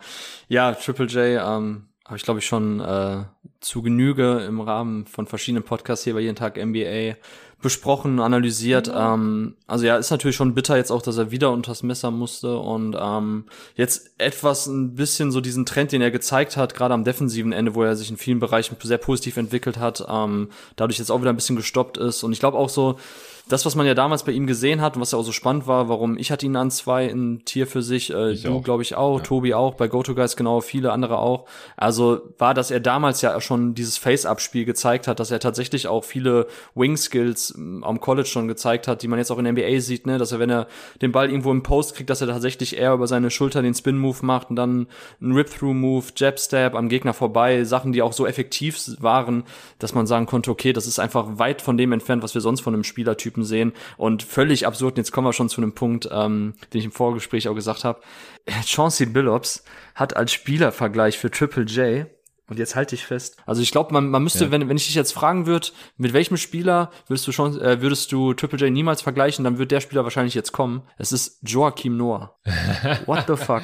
Was? Wow, wow, ja, krass. Also, ihn kann man höchstens vergleichen im Sinne von defensiven Impact, aber ja. als Spielervergleich, Skill-Vergleich ja. ist doch, und da, vor allem das Geile, das war so geil, Jonathan, und scheiße, da, da zeigen die dann die Stärken ähm, von, äh, also Jay Biles vorher sagt quasi, erzählt die, die Stärken von Triple J, äh, Floor Spacer, super toller Shooter, klar, gewöhnungsbedürftige Shooting Motion, aber sehr tollen Touch, ähm, und dann, dann zeigen die danach den Spieler als Spielervergleich, der ungefähr den ekelhaftesten Wurf aller Zeiten, mit den ekelhaftesten Wurf, ja. so ein Wurflegastheniker, Joachim Noah, das ergibt ja gar keinen Sinn von hinten nicht. Also, ich glaube, Chauncey Billups meinte damit eben so diese defensive Variabilität, dass er ein Defensivanker sein kann, Defensive Player of the Year Kandidat. Okay, aber wie gesagt, als Spieler-Comparison war das völlig daneben. Ähm, also da musste ich gestern echt laut lachen, als ich das gesehen habe. Unfassbar. Ähm, aber zurück zu, willst du da dazu was sagen? Also kannst du dir irgendwie das erklären oder? Ja, nee, höchstens halt auch so ein bisschen mit diesem Defensive Player of the Year Potenzial oder so. Oder das Joaquin Noah konnte ja auch passen. aber dann hört es halt auch schon auf. Also, nee, kann ich nicht erklären. Ja, und dieses, ähm, diese, dieses Elbow-Playmaking-Passing von Noah, das ist ja trotzdem etwas, ähm, wo Triple J noch am meisten dran zu arbeiten hat, ja. dass er halt aus Post-Up-Actions den Ball besser, schneller rausbewegt und so. Diese, klar, er ist ein ganz guter Passer für einen Spieler seiner Größe, aber ist weit davon entfernt, dass es tatsächlich eine richtig signifikante Stärke in seinem Spiel ist. Also von daher, selbst das würde ich irgendwie nicht so wirklich sehen. Ähm, aber ja, gut. Nur eine Anekdote nebenbei. Ähm, also Triple J, kann, für mich, ich habe es ja schon mal erwähnt, ist das einfach vom Archetype her so, abseits von den primären Ballhändler, Superstars, die du halt brauchst, ähm, die eben dann der beste Spieler sind in einem, in einem ähm, Contender-Team, finde ich halt so dieses Stretch Rim Protector Spieler, die auch tatsächlich über Face-Up-Spiel noch verfügen und die Ball auf den Boden setzen können. Das ist schon echt elitär. Ähm, klar, in, insgesamt braucht man vielleicht eher noch so einen zweiten Ballhändler Coaster. So Shea könnte vielleicht auch neben Luka Doncic bei den Mavs verdammt stark aussehen. Ähm, aber bei Triple J ist halt das Ding so und da ist klar immer noch ein bisschen Prognose mit dabei. Aber für mich jemand, ähm, wenn er weiter an seiner defensiven Zuverlässigkeit arbeitet, nenne ich es mal so. Also er hat ja schon seine Fouls ein bisschen ähm, runtergeschraubt. Er muss einfach noch mehr diese dummen unnötigen Fouls sein lassen, ja. auch in der Offense teilweise. Ja. Aber er ist schon wesentlich, wesentlich ruhiger geworden. Ähm, so seine, sein, sein Timing bei den, bei den Weakside Blocks oder auch als primärer Ringbeschützer sieht viel besser aus als noch vor paar Jahren, wo er einfach viel zu oft zu spät kam, unnötig noch nach vorne gegangen ist mit dem Arm und dadurch halt Fouls kassiert hat. Also er war schon echt und ich meine, alle Zahlen, alle Metriken sprechen auch dafür, dass er schon einer der ähm, der effektivsten Verteidiger in der NBA letzte Saison war und von daher dadurch, auch wenn Rudy Gobert natürlich ein absolutes Monster immer noch in der Regular Season als Verteidiger ist, ähm, geht das bei Triple J gerade auch hinsichtlich der Variabilität als Verteidiger schon in eine Richtung, wo ich mir vorstellen kann, dass er irgendwann ähm, Defensive Player of the Year wird. Und dazu, ich glaube an dem Wurf, also das fand ich jetzt auch sehr shaky teilweise. Sein mhm. Wurfauswahl war auch nicht immer die beste, aber trotzdem Spieler, der fast als Seven-Footer eben um Pin-Down-Screens äh, curlen kann, den du um Flare-Screens schicken kannst ähm, und der dann eben den den Dreier nimmt, das ist schon so unfassbar viel wert. Dazu auch richtig gut in Transition, passt dadurch auch sehr gut zu Ja Morant und zu einem ähm, Team, was eigentlich sehr oft die Transition forcieren will, durch Steals, durch Blocks, durch Deflections. Ähm, also ja, bei den Grizzlies, wie gesagt, sah sehr, sehr gut aus.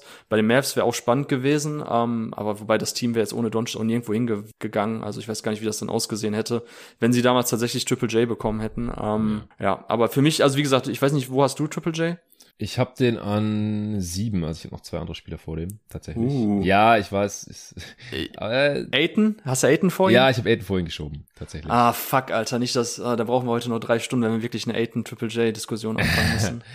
Also für mich war vor einem Jahr war das halt irgendwie gar keine Diskussion mehr so wirklich. Also nach den vorigen Playoffs hatte ich Aiden halt ziemlich klar vor Triple J, also zum ersten Mal ja auch, weil ich hatte ja Triple J auch immer vor Aiden. Aber ich finde Triple J halt du hast jetzt gerade seine ganzen Vorzüge genannt, aber er hat halt schon noch relativ viele Baustellen, enttäuscht auch in manchen Bereichen. Und ja, klar, wenn Jaron Jackson Jr. sich jetzt perfekt weiterentwickelt, dann wird er der wertvollere Spieler, aber muss halt auch mal fit bleiben. Äh, also wäre wahrscheinlich zwei Spots höher und damit würde er dann jetzt auch an der Stelle kommen für mich, also nach Michael Porter Jr. dann halt äh, und auch ein, ein Tier drüber dann halt mit MPJ und äh, auch Bridges dann theoretisch. Ähm, wenn er nicht ständig verletzt wäre, wenn er nicht diese seltsamen Schwächen im, im Rebounding auch hätte, wenn sein, und wenn sein Dreier die letzten zwei Jahre halt auch besser gefallen wäre. Also er trifft halt so 30 Prozent. Das, da tue ich mich dann schon schwer, ihn wirklich als Stretch Rim Protector zu bezeichnen, wenn einfach da die Percentages fehlen. Er wird ja teilweise dann auch nicht wirklich verteidigt. Dann fehlt da doch ein bisschen der Effekt, so ein bisschen wie bei Miles Turner, der aber noch besser trifft als Jaren Jackson. Auch wenn Triple J sie ja immerhin fliegen lässt, aber ja, ab einer gewissen Quote ist es dann halt auch nicht mehr so wirklich effizient. Äh, ja, er hat sich verbessert damit seinen Fouls, aber das ist auch noch nicht alles ideal. War jetzt ähm, All Defensive Team, aber in der gerade abgelaufenen Saison als einer von zwei Spielern hier in dieser Class. Und äh, den, den anderen habe ich auch noch vor ihm und den werde ich jetzt auch gleich picken. Also da, da ist auf jeden Fall noch irgendwie Upside vorhanden und ich verstehe auch, dass du ihn da siehst. Ich habe ihn jetzt hier bisschen, bisschen abfallen lassen. Ich habe damals auch dafür, jetzt mal noch kurz zum Grizzlies-Pick, also war damals absolut der richtige Pick. Und ich habe damals auch bei der Mockdraft dafür plädiert. Triple J war da schon weg, weil ich ihn, äh, weil wir ihn damals an zwei zu den Kings dann genommen haben. Ähm, nee, Quatsch, stimmt gar nicht. Wir haben da Doncic genommen. An drei zu den Hawks haben wir Triple J dann in der Mockdraft genommen. Aber ich habe gesagt, dass die Grizzlies auf jeden Fall irgendwie äh, unabhängig von Gasol und, und Conley, da sind nicht auf Fit achten oder sowas draften sollten, weil die nicht mehr ewig in Memphis sein werden. Und Gasol wurde ein halbes Jahr später getradet und Conley ein Jahr später. Also war, war ein guter Pick damals für die Grizzlies, Triple J zu nehmen. Dann im Jahr drauf ja auch Ja Morant und im äh, der darauffolgenden Draft Desmond Bain. Ja, aber ich, ich habe noch äh, sogar Mikael Bridges auch vor Triple J und auch die Andrew Ayton alle im, im selben Tier ich bin ja gar nicht so der größte Michael Bridges Stan oder sehe da offensiv auch nicht mehr so ganz die Upset, die ihm andere da schon seit Jahren irgendwie andichten, fast schon. Also ich habe auch schon mit, mit Arne zum Beispiel im Pod diskutiert, ja, Michael Bridges müsste viel mehr machen und so. Ich glaube halt, dass seine, sein Creation-Talent relativ begrenzt ist, aber er ist trotzdem ein sehr wertvoller Spieletyp einfach in diese, diese Liga, einfach weil das Replacement-Level so niedrig ist auf dem Wing und der hat offensiv schon noch ein bisschen Upside. Also er ist einfach ultra effizient und halt ziemlich inkonstant. Man kann sich da halt nicht wirklich auf ihn verlassen, aber ich glaube schon, dass er eine sehr gute äh, vierte Option bei einem Contender sein kann. Hat er ja auch schon zeitweise ausgefüllt oder vielleicht sogar eine gute dritte Option noch. Er ist ja auch immer noch Pre-Prime, auch wenn er schon ein älterer Rookie war damals aber nicht ganz die Upside, die, wie gesagt, ihm, ihm manche so ein bisschen nachgesagt haben die letzten Jahre noch. Also ich glaube nicht, dass er halt ein äh, Borderline All-Star ist. Deswegen habe ich ihn ja auch ein Tier nach unten geschoben. Als sehr guter Starter bei einem Contender und so, ja, maximal drittbeste Spieler halt eigentlich eher. Und defensiv ist er halt einer der besten Point of Attack Defender der Liga. Also das ist ja aus meiner Sicht gar keine Frage. Zu Recht im All-Defensive Team. Defensive Player of the Year Bass konnte ich nicht unterschreiben, aber das sind Basketball-philosophische Gründe und das Fass will ich jetzt nicht nochmal aufmachen. Und man hat ja vor allem auch gesehen, äh, dass dieser Spielertyp defensiv dann in den Playoffs, äh, dass der Impact da relativ schnell minimiert werden kann. Einfach weil ein äh, Spielertyp wie Luca einen dazu zwingt, dass man dann halt Pick and Roll switchen muss, weil er alle anderen Coverages einfach auseinander nimmt und dann ist halt Bridges Bridges für ein paar Sekunden auf dem gegnerischen besten Creator, bis halt der erste Screen kommt und dann ist er auf irgendeinem Non-Threat in der Ecke und hat dann da einfach nicht mehr den Impact. Auch wenn Mikael Bridges auch ein sehr guter Herd-Defender ist, aber dadurch, dass er halt meistens das Assignment hat, den äh, gegnerischen Creator auszuschalten, ähm, ist sein defensives Playmaking da die letzten Jahre auch ein bisschen zurückgegangen. Aber ich finde halt, dass trotz allem, dass dieser Spielertyp wertvoller ist als das, was äh, ja der Andrew Ayton bisher gezeigt hat, was ein Jaron Jackson Jr. bisher gezeigt hat und alle anderen Spieler, die danach kommen, auch noch. Also ich musste für mich halt auch schon so überlegen jetzt gerade im Verlauf des letzten Jahres, wer ist eigentlich wertvoller für Phoenix oder wem würde ich den besseren, den höher dotierten Vertrag geben? Und das ist für mich halt Michael Bridges.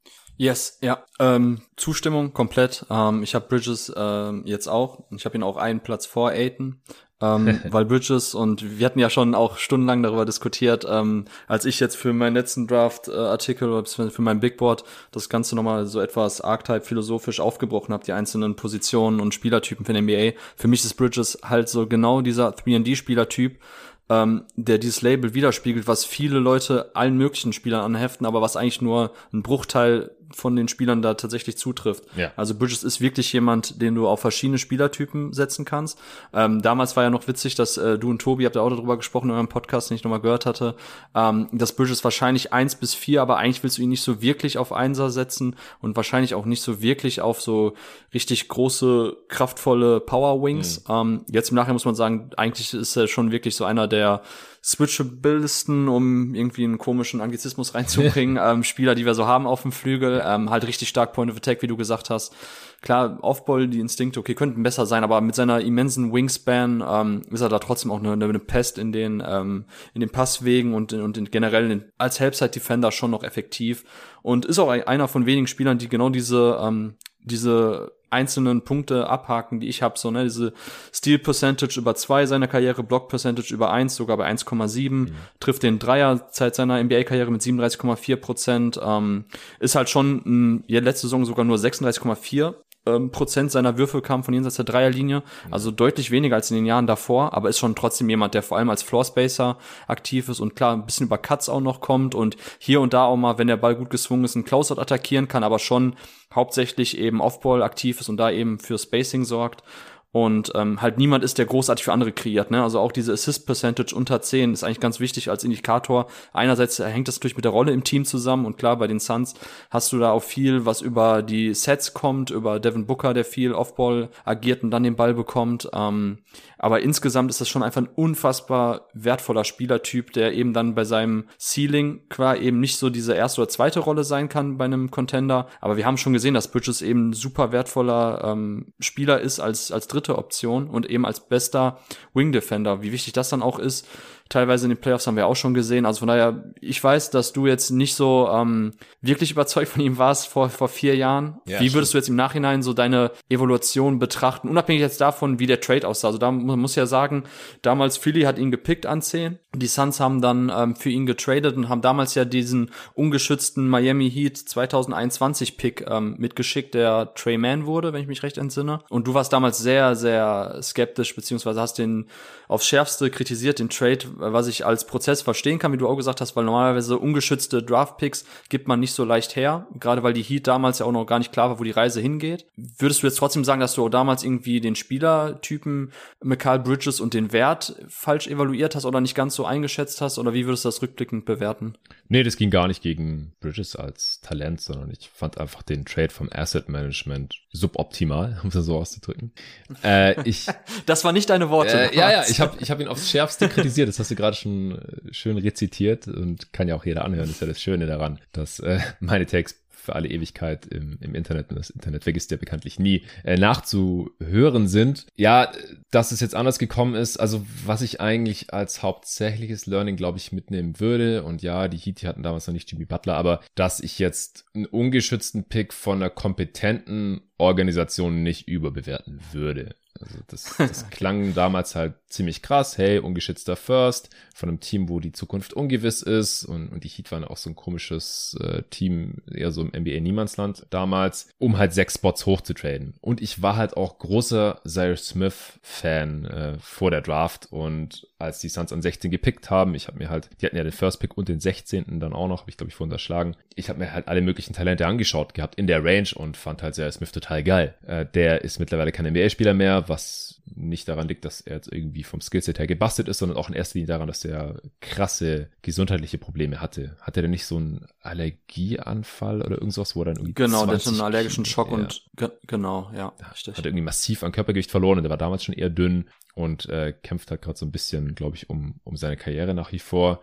Ja, also das macht natürlich einen großen Teil aus, dass es im Nachhinein nicht so nachvollziehbar ist. Ja, der 2021er Unprotected First, ähm, wo man halt so stolz war als Suns-Fan, dass Phoenix den noch bekommen hat, dass McDonough halt diesen Trade quasi noch gewonnen hat, obwohl Dragic damals weg wollte und das jeder wusste und die Heat haben trotzdem noch zwei First dafür abgegeben und der eine war halt der. Ja, ist halt Trey Mann draus geworden und Zay Smith ist kein NBA-Spieler mehr. Das ist jetzt natürlich im Nachhinein geil, dass man dafür Michael Bridges bekommen hat, der halt auch sehr gut da reingepasst hat, der Devin Booker dann ganz gut ergänzt und so, aber dass ich das damals so kritisiert habe, das lag jetzt eigentlich nicht unbedingt an äh, Michael Bridges selbst, den wir, glaube ich, auch in der Mockdraft an 10 zu den Sixers gedraftet haben sogar. Also das, das war schon, äh, entsprach schon meiner Evaluation, den an der Stelle dann auch zu nehmen.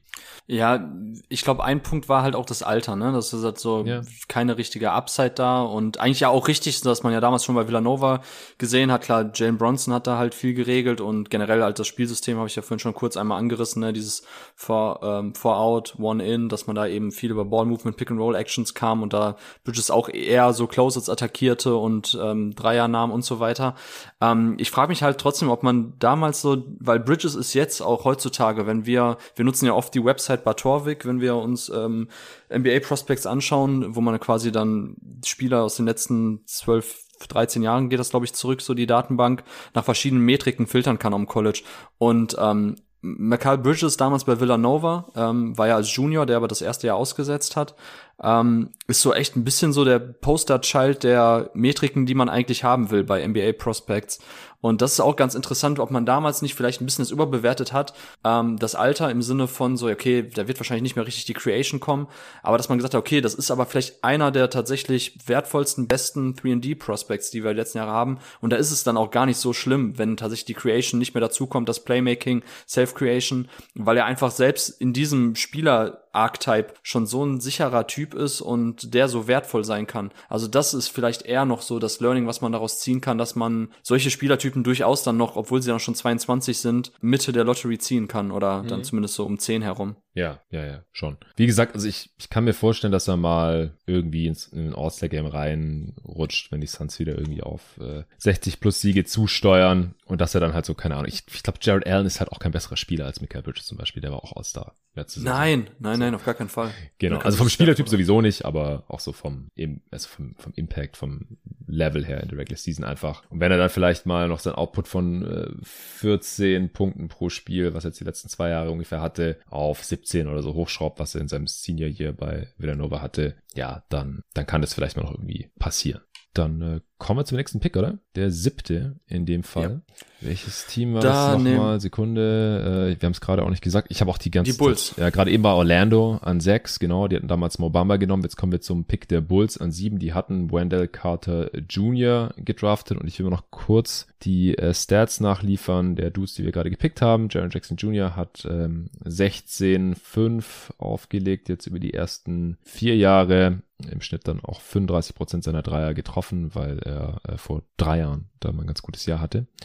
Äh, und Michael Porter Jr. Äh, steht bei 14 und 6, allerdings nur 3000 Minuten bisher gespielt, was äh, weniger als ein Drittel ist der 9661 Minuten, die Michael Bridges schon gespielt hat. Der ist so der Iron Man dieser Class. Der hat, wenn ich mich gerade nicht täusche, noch kein einziges NBA-Spiel verpasst in seiner Karriere und hat auch 18 Spiele mehr als der Dude, der auf zwei steht, äh, der andere Bridges, der jetzt allerdings äh, erstmal sehr viele NBA-Spiele nicht mehr bestreiten wird. Auf drei ist Trey Young mit 280 gespielten Spielen, äh, der fehlt auch selten.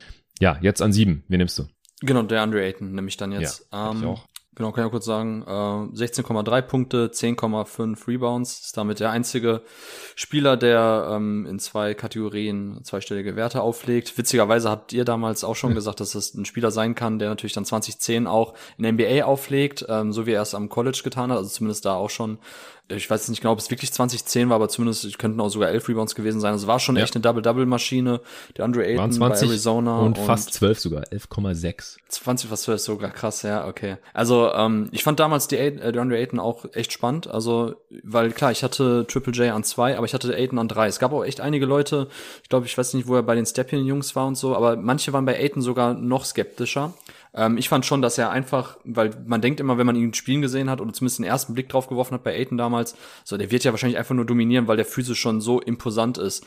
Und der Witz war eigentlich an der Sache, dass er am College auch schon mehr über seine Finesse kam. So das, was du jetzt öfters auch mal kritisch schon bei ihnen anbringst, dass er ja einfach dann auch manchmal bei Post-Up-Actions ähm, viel zu zag zu Werke geht oder manchmal auch einfach das Face-Up-Spiel zu sehr liebt und da irgendwelche Midranger nimmt, statt auch dann echt mal Bulldozer-mäßig zum Korb zu gehen, ähm, mit Kontakt kraftvoll zu finishen. Und das hat man schon am College auch ein bisschen gesehen. Das fand ich wiederum spannend, weil generell diese, diese Art der Finesse, die er hatte, hat schon ein bisschen an Joel Embiid dann auch erinnert. So den Vergleich konnte man schon ziehen und grundsätzlich fand ich dann auch okay, auch wenn er eben als Archetype, sprich als Big Man, ähm, jetzt nicht unbedingt der Spielertyp ist, so den man am liebsten mit dem ersten, zweiten und dritten Pick zieht, wenn auch irgendwelche Ballhändler möglich sind oder klassischere Go-To-Guy-Optionen im Angriff. Ähm, aber für mich Andre Ayton, wie gesagt, war ein super spannender äh, Spieler. Jetzt hat er, ist halt die Frage, hat er in der NBA das gemacht, was man von ihm erwarten konnte? Irgendwo würde ich sagen, befindet er sich gerade so im Medien-Outcome. Defensiv vielleicht sogar besser als erwartet. Ja. Also so diese Switchability und ja. seine Fußarbeit, seine laterale Geschwindigkeit ähm, sieht schon besser aus. Aber da fand ich es auch komisch. Also viele haben gesagt am Anfang, klar, weil er in seiner ersten Saison nicht so gut aussah, ähm, dass er sich so krass entwickelt hat, weil man könnte das Gefühl kriegen, als Prospect war jemand, der irgendwelche Klotzfüße hatte und sowas nicht. Also er hat sich auch schon bei Arizona eigentlich ganz gut bewegt. Nee, nee. Aber so diese krasse ja, das haben Tobi und ich tatsächlich auch, ja. Das haben Tobi und ich tatsächlich auch in dem Pod sogar besprochen, ja, dass halt, ja, dass die defensiven Instinkte in der Health Defense halt und in der Rim Protection nicht gut genug aussehen, um äh, irgendwie defensiv überdurchschnittlich zu sein, geschweige denn zu dominieren in der NBA. Aber dass er halt gute Füße hat und dadurch wahrscheinlich switchable ist und einfach ein beweglicher Defender ist äh, am Ball. Das hat man schon bei Arizona auch gesehen gehabt. Und das hat er in der NBA bestätigen können. Und in der Help Defense, Team Defense, äh, Pick and Roll Defense, äh, Rim Protection, da hat er halt krasse Fortschritte gemacht. Das war als Rookie eine Katastrophe. Als Sophomore war es dann okay, da war dann irgendwann auch besser als sein Ruf. Und in der dritten Saison war er dann schon richtig gut als die Suns ja dann auch den Finals Run hingelegt mhm. haben. Also der hat sich da von Jahr zu Jahr verbessert und mittlerweile, ja, All-Defense-Material reicht ja nicht ganz, aber ist ja nicht so weit dahinter. Vor allem, wenn man noch die Post-Defense mit einbezieht. ist einer der besten Post-Defender der Liga. Kann man bei, bei äh, Nikola Jokic nachfragen, dem Back-to-Back-MVP, äh, den hat er da immer ganz ordentlich im Griff. Ja, nee, ich, ich, ich fand ihn auch spannend, weil er für mich eben auch ein Spielertyp ist, ähm, ähnlich wie Triple J, wo man sagen kann, die könnten halt Small Ball auch basten im Angriff, was jetzt natürlich ähm, bisschen ironisch ist, weil er das genau das gegen die Mavs nicht schaffen ja. konnte, die Andre Ayton, was man ihm auch wirklich kritisch auslegen sollte. Ja. Aber eigentlich bringt er das Rüstzeug damit mit, um eben Small Ball auch zu kontern, weil er halt mobil genug ist als Fünfer und im Angriff dann dadurch halt durch Post-Up-Actions, durch kraftvolles Pick-and-Roll-Finishing wiederum andere ähm, Mismatches eben attackieren kann, die durch Small in der Defense entstehen. Und das hat er halt gegen die Mavs nicht wirklich geschafft. Und das ist halt die Frage, die ganz, ganz große Frage bei DeAndre Ayton. Ist das ein bisschen so eine Kopfsache bei ihm, dass er einfach nicht dieser Spielertyp ist und einfach nicht Shaq-like mäßig im Post agieren kann, will, möchte, wie auch immer? Oder ähm, weil, wie gesagt, von den Skills bringt er eigentlich alle Anlagen mit, die man sehen möchte von so einem Spieler. Und für mich jetzt an sieben eigentlich auch ein No-Brainer. Ähm, ja. Es ist krass, dass er so tief jetzt noch gefallen ist als Number One Pick, aber es macht schon Sinn. Und wie gesagt, ich habe ja auch Bridges vor ihm, also auch ähm, Michael Bridges. Aber grundsätzlich ist das schon ein Spieler, den du normalerweise, das spricht jetzt auch für diese Draft Class, nicht mehr an sieben bekommst. Also ja. wow, jetzt wo jetzt wo ich gerade drüber nachdenke, das ist schon krass eigentlich. Ja, es veranschaulicht halt so ein bisschen, dass erstens dieser Spielertyp halt nicht, oder dass wir in diesem Spielertyp nicht so diesen Value sehen und dass er halt in manchen Bereichen die Erwartungen halt nicht erfüllt. Und es ist ja nicht so, dass er noch nie einen Switch bestrafen konnte, so wie Rudy Gobert oder so, wo man das wirklich halt nie sieht eigentlich, sondern dass es einfach nicht konstant genug macht und keiner versteht wieso. Es ist eine Kopfsache. Es ja. muss eine Kopfsache sein, weil es liegt nicht an den Skills, es liegt auch nicht am Körper. Es ist eine Kopfsache und es ist eine Frage der Konstanz und der Zuverlässigkeit, die wir einfach nicht gesehen haben, weil sonst hätten die Suns diese äh, Serie gegen die Mavs vielleicht sogar gewonnen. Also gegen die Clippers im Jahr davor hat er ja den Smallball noch bestrafen können, was ein Rudy Gobert ja. eben nicht gekonnt hatte. Im Jahr zuvor in den Playoffs ist er viel aggressiver zu Werke gegangen und hat viel mehr gedankt oder hart gefinisht. Aber ich bin halt mittlerweile an einem Punkt nach vier Jahren, ich glaube einfach nicht mehr, dass wir das noch, noch sehen werden. Vor allem, was halt für mich der größte Dämpfer ist, ist halt, dass er kaum Freiwürfe zieht und dass es auch nicht besser wird und dass, wenn wir das halt in den ersten Jahren nicht sehen in der Liga, es gibt keine Spiele, die dann auf einmal anfangen, wie die verrückten Freiwürfe zu ziehen und den Kontakt zu suchen und das, das gibt's halt einfach nicht. Aiden spinnt halt lieber weg vom Kontakt und nimmt einen Hookshot oder einen Fadeaway Jumper von der Baseline, die auch sehr gut trifft. Er gehört zu den Besten dieser Class, die halt nicht nur danken wie Robert Williams oder Mitchell Robinson, ähm, aber alle von allen anderen Spielern so hatte somit die beste Quote bei den zwei Punktewürfen. Obwohl er relativ viele Jumper und diese Finesse-Finishes halt nimmt, auch Floater und solche Sachen. Aber er wird halt nur über die Karriere bei jedem fünften Wurfversuch gefault und das ist halt für, für eine höhere Draftposition ist es einfach zu wenig. Also auch Triple J hat eine Freiwurfrate von über 30 Prozent im Schnitt. Und, und bei Aiton vorletzte Saison waren es noch 25 Prozent, äh, jetzt diese Saison 20 Prozent. Das ist halt einfach, das ist einfach zu wenig für eine zweite Option bei einem Contender ähm, oder zumindest für eine sehr zuverlässige dritte Option, wenn man jetzt in Chris Paul vor ihm sehen will, natürlich viel mehr Ballhandling-Aufgaben übernimmt, aber der weniger Punkte macht als äh, der Andre Ayton. Das ist, ist schon sehr schade. Ja, er legt 17 und 10 auf im im Schlaf halt eigentlich im Schnitt. Aber es es fehlt halt einfach irgendwie so dieser dieser Biss, es ist die, die Aggressivität einfach, seinen Körper auszunutzen, konstant und die Gegner zu bestrafen. Wenn er das könnte, dann dann hätte er kein Offersheet von den Pacers einholen müssen. Dann hätte ich ihn hier safe in der Top 5, wahrscheinlich an 4 dann genommen heute.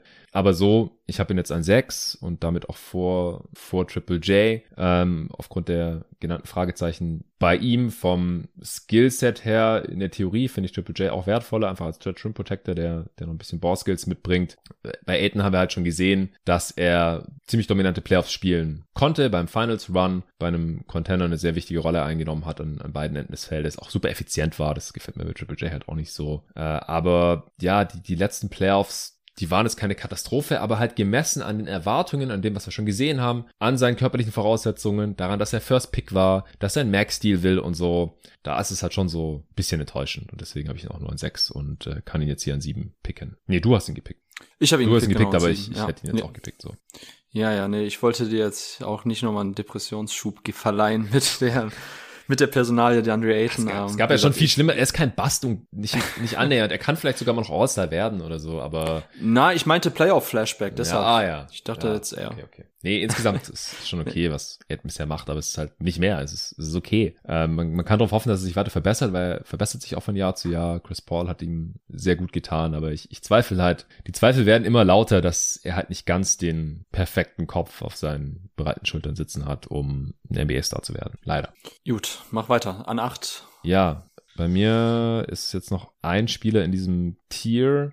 Ja, der könnte vielleicht auch im, im nächsten Tier landen. Äh, wird jetzt entscheidend sein, wie er bei seinem neuen Team aussieht und ob er die letzten Playoffs bestätigen kann äh, oder vielleicht auch nicht. Das ist Jalen Brunson. Den nehme ich jetzt hier. Damals an 33 erst von den Mavs gepickt worden. Einer der Steals dieser Draft. Ist halt ungünstig, wenn man dann dem Second Rounder einen relativ dämlichen Vertrag gibt, an dessen Ende der dann ersatzlos äh, in den Big Apple zu, zu Daddy abhauen kann. Aber ja, Jalen Brunson hat mir schon extrem gut gefallen. Aber halt bei den Mavs, neben dem Dude, den wir heute hier an eins äh, gepickt haben, wir werden jetzt sehen, wie es aussieht, wenn er nicht mehr neben dem spielt. Ich ja, habe da so ein bisschen meine Zweifel, was die Effizienz vielleicht angeht, in einer, in einer doch größeren Rolle, auch äh, als ja konstanter Starter da auf der eins und dann auch primärer Ballhändler höchstwahrscheinlich. Da wird ihm Thibodeaus System wahrscheinlich schon zugutekommen, in denen solche Spielertypen immer ganz gut aussehen, in denen ja auch der mittlerweile schon sehr alte Derrick Rose und äh, Post äh, mehrere Knee Surgeries äh, Rose noch sehr, sehr gut aussah. Ähm, ja, der Spielertyp ist nicht so super wertvoll, weil wir einfach relativ viele Creator Guards haben, aber Brunson hat halt schon sehr interessantes Skillset mit seinem Drive, mit seinen vielen Finishes in der Zone. Ähm, der Wurf fällt auch solide mittlerweile. Er ist ein ganz guter Playmaker. Er kann in der Defense ein bisschen gegenhalten mit seiner, mit seinem kräftigen Körper. Und deswegen habe ich den jetzt hier noch in diesem Tier und ziehe ihn an 8 zu den Cleveland Cavaliers, die damals Colin Sexton genommen haben. Äh, Brunson schon deutlich besser als Sexton, in meinen Augen. Ja, ja, ich habe Bronson an 9. Ich habe noch einen Spieler dazwischen, mhm. auch in einem neuen Tier. Ähm, bei Bronson ähm, kann ich auch in allen Sachen zustimmen. Äh, vielleicht noch ein Learning, was interessant war bei Bronson, ähm, weil er hat halt damals so diese Villanova Post-Ups, so, so nennt man das, wenn quasi die Guards und die Flügelspieler, die zum Korb ziehen, den Drive abbrechen, dann direkt ins Post-Up übergehen. Mhm. Ähm, das forciert Jay Wright von seinen Spielern immer. Und da war Jalen Bronson halt auch im College schon auch unfassbar gut drin. Und das hat man bei er so ausgelegt. Ich glaube, Tobi hat das auch so angerissen. Ähm, ist halt die Frage, wie, ähm, wie, wie, wie, wie sehr der das auch auf das NBA-Niveau transportieren kann. Weil klar, Bronson ist ein kräftiger Spieler, aber ihm fehlt halt die Länge, ihm fehlt auch die Wingspan, die er halt eben nicht hat. So kann er tatsächlich nur mit seiner Fußarbeit und seinen äh, Fakes dann tatsächlich auch im Poster ein bisschen was machen. Der Wurf sah sehr gut aus, aber kann er sich trotzdem auch mit dem Ball in der Hand seine Würfe kreieren. Ähm, klar, absolute ähm, Basketball-Brain, ähm, toller Playmaker. So, das waren trotzdem die Fragen dazu halt eben das Alter. So, und was man jetzt auch irgendwie mitgenommen hat, was irgendwie alle Spieler auszeichnet, so, so diese Fred Van Vliets und Jalen Bronson, ist einfach, wie wichtig es ist, wenn man schon etwas kleiner ist, dass man trotzdem diese Positional Strength mitbringt, ne? Also gute Core Strength und dass Bronson es ja trotzdem einfach schafft, eben durch seine Fakes und durch seinen tiefen Körperschwerpunkt trotzdem auch in seine, wenn er zum Korb zieht, auch tatsächlich nochmal abzubrechen, ähm, kurze Post-Up-Actions einzustreuen und dass er das wirklich fast eins zu eins auch so jetzt letzte Saison in der NBA gezeigt hat, wie am College, das ist schon krass und das ist bemerkenswert, das konnte man nicht ahnen. Ähm, ist halt die Frage so, vielleicht muss man tatsächlich bei manchen Spielern, die ähm, auf dem College-Level schon so krass diese Mischung haben aus aus körperlicher Kraft, beziehungsweise generell so ja, wie gesagt, für seine Position eben überdurchschnittliche Kraft gepaart eben mit, mit, mit toller Fußarbeit, einem tollen Touch und tollen Fakes, ähm, dass das irgendwie doch auch in der NBA dann funktioniert. Also damit hat Jalen Bronson eben zusätzlich zu seinem Shooting, ähm, ja, im Endeffekt seine NBA-Karriere jetzt dermaßen in Schwung gebracht, dass ich es auch krass finde, wenn man sich anschaut, so dass die Mavs, du hast schon erwähnt mit dem Vertrag, so dass es eine der bittersten Geschichten ist, so in den letzten mhm. Jahre im Management bei den Mavs, wo ja auch nicht alles perfekt lief, dass man da tatsächlich eben ähm, ja ein, zwei Misskalkulationen drin hatte und die eben dazu führten, dass man so einen Spieler jetzt für null Euro gehen lassen muss. Das ist bitter. Ja, auf jeden Fall. Ja, Bronson bisher in seinen vier Jahren mit äh, zwölf Punkten, drei Rebounds, vier Assists im Schnitt. Bei Aiden haben wir es gerade, glaube ich, nicht gesagt. Doch, du hast gesagt gehabt 16 und 10,5 mhm. Rebounds, äh, 1,6 Assists im Schnitt. Ja, gut, dann bist du wieder dran an 9. Ich bin interessant, welchen Spieler du jetzt Brunson hier noch vorgezogen hättest. Ja, es ist ein Homer-Pick. Es ist der Spieler, den ich damals an 4 hatte. War ich Riesenfan von. Ähm, nicht so toll in die NBA-Karriere gestartet. Unser, unser Homie äh, Arne ist auch ein Riesenfan von ihm. ähm, es geht um Wendell Carter Jr. Ja, hätte ich jetzt als nächstes. Also Hättest als nächstes, okay, ja. Also ich war damals wirklich bei Duke, war ich Riesenfan. Ich fand ihn auch wesentlich interessanter als Marvin Bagley. Mhm. Ist halt ein Spielertyp so ist schwer zu greifen. Ich finde, letzte Saison bei Orlando hat man jetzt das gesehen, was ich mir von Wendell Carter Jr. damals schon erhofft habe, yeah. so dass er einfach tatsächlich so eine Art Two-Way-Playmaker sein kann, obwohl er eben kein krasser Athlet ist, nicht unbedingt so diese Top-Level-Shooting-Indikatoren mitbringt, um zu sagen, wir wird ein Stretch Rim Protector, aber der einfach und da gab es so viele Szenen letztes Jahr bei Orlando, wie er einfach dann als Verteidiger in der Weakside ausgeholfen hat, also dass er einfach auch ein spielintelligenter Verteidiger ist, der ein gutes Gespür für Weakside-Rotation hat als Help-Defender hinten, dass er da einfach den Block einsammelt sammelt, dass er dann die Transition mitläuft, dass er dann den Ball bekommt in vielleicht so Early Mismatch Optionen, äh, den Ball kriegt und dass er da tatsächlich aufpostet, aber dann auch ins Face-Up übergehen kann. Und ich habe es vorhin schon angesprochen bei Triple J. Wendell Carter Jr. ist auch ein ähnlicher Spielertyp, wenn es darum geht, dass er als Big tatsächlich ins Face-Up gehen kann und dann auch so mit so Guard und und und, und Flügelskills operiert, ne? Also Jab Stabs, dass er da kraftvolle Rip-Throughs hat, am Spieler vorbeigeht und dann auch mit Kontakt finisht. Ähm, das sah jetzt in Orlando richtig gut aus, fand ich in der letzten Saison. Ich hoffe, dass es so weitergeht bei ihm ihm. Ähm, also 15, 10 mit 2,8 Assists letzte Saison. Die Zahlen lesen sich gut.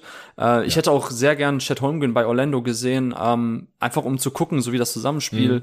mit Wendell Carter Jr. aussieht, weil ich glaube, die beiden zusammen im Frontcourt ergänzen sich auch ideal. Also Chet bringt viele Sachen von dem mit, die man für also also als Big neben Wendell sehen möchte.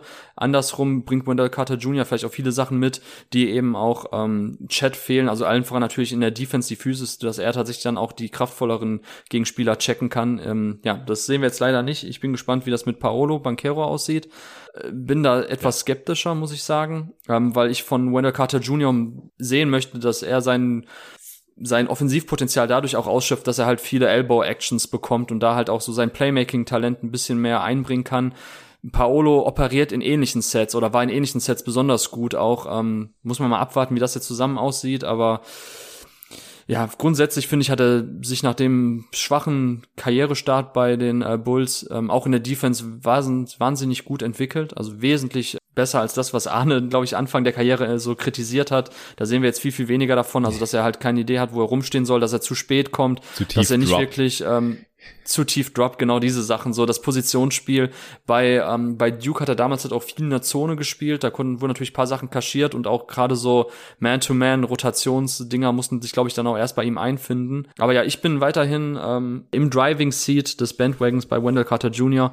Ich hoffe, also es jetzt geht in seine Age 23 Season, ist auch noch jung, dass er da tatsächlich jetzt ähm, noch so in Richtung, ja, vielleicht nicht All-Star, aber zumindest so Sub-All-Star, dass er noch in dieses Tier dann auch reinkommt. Ja, kann ich mir auch vorstellen, dass wenn er das bestätigt, was er jetzt in diesem ja, Breakout-Jahr, in seinem vierten Jahr, auch nachdem er die Extension ja schon bekommen hat, auch relativ günstig da bei Orlando Magic, wenn er das bestätigen kann, dann kann ich mir sehr gut vorstellen, dass er noch ein Tier nach oben rutscht, vielleicht auch dann Jalen Bronson da überholen kann in, in naher Zukunft. Also ein Bulls hat er halt echt gelitten gehabt, äh, im, im Wutsch-Trade dann fast schon verscherbelt, aber er nimmt ja jetzt auch mehr Dreier, gefällt mir auch gut. Äh, du hast gerade schon viel gesagt, kann passen, solide verteidigen. So die Horford-Vergleich von damals, die passen so langsam. Und die waren auch gut, die fand ich genau, stimmt. Ja. Also das muss ich auch sagen, das war auch einer der besten Vergleiche, wo ich auch damals dachte, yo, Al Horford nimmt man ja sehr, sehr oft als Spielervergleich für solche Spielertypen. Also eigentlich in jeder Draft gibt es mindestens zwei Al Horfords. ähm, ja. Aber bei Wendell Carter Jr. kam dem schon wirklich sehr nah, das stimmt. Ja, und auch so wegen der Playoff-Spielbarkeit, was wir eben jetzt nicht gesehen haben, da mache ich mir auch keine Sorgen. Und ich bin gespannt mit Ben Caro, ist es, glaube ich, so die Aussprache, auf die man sich geeinigt hat. Wenn beide Frontcourt-Spieler, beide Bigs äh, passen können, dann hat es ja meistens eher Vorteile. Man kann irgendwelche High-Low-Actions machen. Da bin ich schon, äh, freue mich schon so ein bisschen drauf. Ja, hätte ich jetzt auch genommen, habe ich an, an neun gerankt. Äh, das war jetzt der Pick für die New York Knicks, die damals Kevin Knox gezogen haben Das ist der erste richtige Bast hier heute eigentlich. Ähm, und der wurde auch fürchterlich ausgebuht. Ähm, tat mir auch total leid, als ich das nochmal mhm. gesehen habe. Ähm, und da hat er dann nachher noch direkt im Interview gesagt, dass er, dass das eine Motivation ist für ihn, den Knicks-Fans jetzt zu zeigen, wie gut er ist und ähm, dass er sehr variabler Spieler ist. Und ah ja, das ging leider in die Hose. ja, vielleicht kurz zwei Sätze zu ihm, weil wir werden heute nicht draften. Was ist bei Kevin mhm. Knox schiefgelaufen, deiner Meinung nach? Ähm, ja, es ist manchmal immer, also ich war damals auch kein Fan von ihm. Ich hatte ihn trotzdem noch irgendwie so um 15 herum, hätte ich ihn gerankt gehabt. Ähm, das, das Ding bei ihm ist halt so dieses, ähm, ja, Jack of all trades, Masters of none ein bisschen. Also er wurde halt so angepriesen, ne, bringt Shooting-Talent mit, variabler Flügelspieler, der hinten verschiedene Spielertypen verteidigen kann. Im Angriff, wie gesagt, den Spielfeld breit macht, äh, Spot-Up-Shooting bringt, aber auch mit dem Ball in der Hand bisschen was machen kann. Aber im Grunde genommen alles halt unterdurchschnittlich und wenn das zusammenkommt und auch, ich fand auch irgendwie, das NBA-Spiel war für ihn, oder wirkte für mich immer zu schnell. Also egal, ob das jetzt bei den Knicks dann die Jahre war, ähm, oder jetzt dann auch bei Atlanta so, ich finde halt bei Knox ist einfach so, dass er hat keine richtige Rolle oder es gibt keine richtige Aufgabe für ihn im Angriff, weil das Shooting, ich muss jetzt einmal kurz die Splits aufmachen, die habe ich jetzt nicht im Kopf. Der aber hat die zweitschlechteste Zweierquote von allen Spielern, die ich mir angeguckt habe, mit 39 Prozent aus dem Zeit. Es ist Katastrophe. Nur Javon Carter. Das ist krass. Äh, also ist noch schlechter da. 96er Offensivrating. Er nimmt viele drei und trifft 34 Prozent davon. Das ist so okay, aber das reicht dann halt auch nicht, wenn du sonst nichts Positives beisteuern kannst irgendwie. Genau. Ist halt ein super uninteressanter Wing dadurch, weil in der Defense halt auch, ja, wie gesagt, ist halt kein richtiger Plus-Defender. Ja. Ähm, kann halt mit seinem Körper ein bisschen was machen. Aber ne, das ist halt also dieses Fake 3D-Label, was man vielleicht sich dann auch von ihm versprochen hätte. Aber im Grunde genommen, er kann halt nicht wirklich Closeouts attackieren, kann nicht wirklich am Korb finishen, ähm, hat Probleme, sich halt da auch irgendwie seinen Gegenspieler zurechtzulegen und dann per Dribbling zu attackieren. Handles sind da ein bisschen zu loose, ähm, nicht wirklich beidhändig. Also ich finde, die Nutzung seiner Offhand fand ich damals schon echt grausam ja, da kommt halt viel zusammen. Im Grunde genommen, wenn du halt als Spieler keine richtigen oder keine signifikanten Stärken hast, dann wird es erstmal schwierig für dich aufs Feld zu kommen und deine Spielzeit dann irgendwie auch zu rechtfertigen. Und ähm, also bei Nox, wie gesagt, ähm, kam halt irgendwie zusammen, dass er keinen richtigen Skill so entwickeln konnte, dass er erstmal dann aufs Spielfeld kommt und dann auch Raps kriegt. Und wie gesagt, On-Ball-Raps von ihm auch bei Kentucky sahen schon nicht gut aus. Also von daher, dass er so bastet, hätte ich jetzt nicht gedacht, aber mhm. ich fand auch nicht, dass es damals ein guter Pick von den Knicks war, muss ich auch sagen. Ja, bei GoToGuys wurde er auch nur an 14 gerankt. Ja. ja, also man konnte es irgendwie so ein bisschen sehen, dass, dass man ihn vielleicht nicht in der Top 10 draften sollte. Irgendwie auch wieder ein bisschen sinnbildlich, will er nicht immer so drauf rumhauen, aber dass halt hier die Kings und die Knicks dermaßen daneben greifen bei den ganzen Talenten, die hier vorhanden waren in der Lottery passt auch irgendwie und wir äh, werden da ja bald auch einen detaillierteren Pod zu aufnehmen, wie sich die Franchises da so geschlagen haben in den letzten zehn Jahren. Ja, ich bin wieder dran. An 10, die Sixers bzw. Suns haben wir dann für diesen Pick getradet. Und äh, ich bin jetzt hier im neuen Tier bei den Rollenspielen, die bei jedem Team in der Closing Lineup sein können, ist der etwas sperrige Name für dieses Tier. Und da habe ich Gary Trent Jr., der okay, interessant. damals erst an 37 äh, von den Portland Trailblazers gedraftet wurde, hat er auch bei Duke gespielt mit Bagley und Carter Jr. Auch ein heftiger Stil, also als, als Second Rounder halt noch so ein äh, Dude gut zu bekommen. Ich habe noch einen anderen Spieler drin hier im äh, Tier. Ich bin mal gespannt, wie es bei dir aussieht. Es ist halt ein, ein Spieler, den jedes Team gebrauchen kann äh, mit seinem Shooting und auch mit mit seiner Defense. Also es, weiß nicht, würdest du ihn als 3D-Spieler einstufen oder erreicht er da irgendwelche äh, Thresholds nicht? Äh, nee, ich weder Eye-Test noch, ich wie gesagt, ich weiß nicht, wie die Metriken aussehen, aber ich würde ihn nicht als 3D-Spieler Defense zu schlecht oder was? Ehrlich gesagt schon. Also mir fehlt da der, der richtig krasse Impact. So. Ähm, ja, also so wenn er richtig krass wäre, dann, dann, dann wäre er halt auf Mika Bridges Niveau oder sowas. Und den haben wir jetzt ja schon seit ein paar Picks hier äh, weg. Aber ist, ist halt so, ja, ein gutes Level drunter, aus meiner Sicht. Ja, ja, doch, auf jeden Fall. Also ich guck mal, ja krass, okay, gut, die, die Block-Percentage ist halt Karriere bei 0,8, Stil bei 2. Ähm, wie gesagt, die, die defensive Playmaking-Zahlen sind sowieso ein bisschen noisy, das ist, kann sich, also Gib ist halt immer nicht schwierig. so viel drauf, wie du weißt. Und da gibst du nicht so viel drauf, was absolut in Ordnung ist. Ähm, ist halt das beste Hilfsmittel, was wir trotzdem eigentlich haben, um da zumindest aus dem immensen Pool an Spielern irgendwie nochmal rauszufiltern und dann eben irgendwie versuchen, einen Archetype zu clustern, was immer hilft, dann eben auch beim Draft Scouting. Ähm, ja, bei Gary Trent, ich finde tatsächlich ihn auch echt spannend so als sekundären Creator. Ähm, und das ist halt auch ein bisschen der Punkt. Klar, jetzt kannst du mal sagen, okay, seine Assist Percentage ist auch richtig wack, hätte ich nicht gedacht. ähm, liegt natürlich aber auch an der Rolle, die er dann in Portland hatte. Klar, neben McCallum und Lillard wird es dann auch schwer. Klar, er hat viel mit der Bench-Unit dann auch gespielt oder kam dann auch eben von der Bank größtenteils. Ja, Gary Trent, ich bin da, also ich habe ihn tatsächlich im nächsten Tier. Ich habe jetzt noch einen anderen Spieler, witzigerweise auch von den Blazers, ähm, noch in dem Tier davor, von denen ich jetzt die nächsten mhm. ein, zwei Jahre halt noch Entwicklungssprünge erwarte. Ähm, Ach, nächstes Jahr, genau. Dann haben wir das bisschen andersrum. Also ich habe halt Anthony Simons vor ihm Kann ich verstehen. und habe Simons tatsächlich auch ähm, bei Jalen, nach Jalen Bronson direkt, wo ich auch sagen würde, ich kann mir halt vorstellen, dass das nächste Jahr dann das richtig krasse Breakout-Jahr wird von ihm. Und wie gesagt, bei Gary Trent, ich habe ihn jetzt hier bei mir an 13, ähm, aber im nächsten Tier, von daher finde ich auch interessant. Du hast, du hast Colin Sexton also nach Gary Trent, ne? Auf jeden Fall. Also wie gesagt, Gary Trent, ich mag halt Spieler, die hm. wahrscheinlich jedem Team helfen können. Wie gesagt, für mich hm. ist er als Defender halt gut genug. Er legt 18 effiziente Punkte auf. Er ballert die Dreier und trifft über die Karriere 39 Prozent. Also ein sehr, sehr guter Shooter, einer der besseren dieser Liga. Und ja, was, was willst du da noch mehr? Also klar, er ist nicht so super versatil als Defender, weil er dann auch nicht kräftig genug ist. 6'5 ist trotzdem okay als, als Länge. Nee, ich, ich finde den Spielertyp dann halt deutlich interessanter als so kleine, schießwütige Guards, die auch nicht so super effizient sind und in Playoffs niemand verteidigen werden. Mhm. Tobi Berg hatte damals aber Gary Trent angemerkt bei Duke, dass er halt auch zu sehr Tunnelblick hatte so und ähm, das kann man natürlich jetzt kritisch anmerken. Er hat ja öfters auch schon dann eben, wenn er die Bench Units angeführt hat, tatsächlich so war er dann die, der primäre Ballhändler und ist auch jemand, der sich dann auch eigentlich sehr ganz gut seinen eigenen Wurf auch kreieren kann. Ähm, vielleicht ist das auch der Punkt, warum oder wieso ich mich dann störe vom Eye-Test, so wenn ich drüber nachdenke, warum ich ihn nicht eben dieses klassische 3D-Label gehen würde, weil ich glaube, er ist halt tatsächlich eher noch jemand, der viel mehr so mit dem Ball in der Hand kreieren kann, was normalerweise diese klassischen 3D-Flügelspieler auszeichnet, ähm, dass sie das eben nicht machen, dass sie wirklich primär Spot-Up-Shooting und Cutting mitbringen. Da würde ich halt Gary Trent schon noch sagen, dass er da ein bisschen weiter ist im Bereich ähm, Ballhandling und Self-Creation. Ich, ich mag ihn auch, wie gesagt, ich habe im nächsten Tier, ich finde aber bei Colin Sexton das Interessante, auch wenn wir jetzt gerade ein bisschen springen gedanklich. Ähm, das Sexton ist ja, glaube ich, immer noch der Spieler mit den drei, mit den drittmeisten Punkten oder zumindest mit dem drittbesten Punkteschnitt der Class. Genau, legt 20 Punkte auf im Schnitt. Ja, ähm, Trash halt Cavs Teams für Trash Cavs Teams, ja, aber ist halt trotzdem noch ein Spieler. Ich meine, jetzt nach vier Jahren ist halt die erste Redraft, wo wir jetzt auch wirklich noch echt nah dran sind, ist halt auch immer so die Prognose ein bisschen entscheidend noch, oder zumindest draften ja, ja. wir ein paar ja, Spieler, wo wir auch Fall. noch etwas in die Richtung. Deswegen hm. kann ich Summons verstehen. Wenn du, okay. wenn du halt erwartest, ja, dass er noch ein guter Starter wird oder so, okay. Genau, ja, und bei Gary Trent ist halt die Frage, ob wir schon so den ultimativen Trend gesehen haben.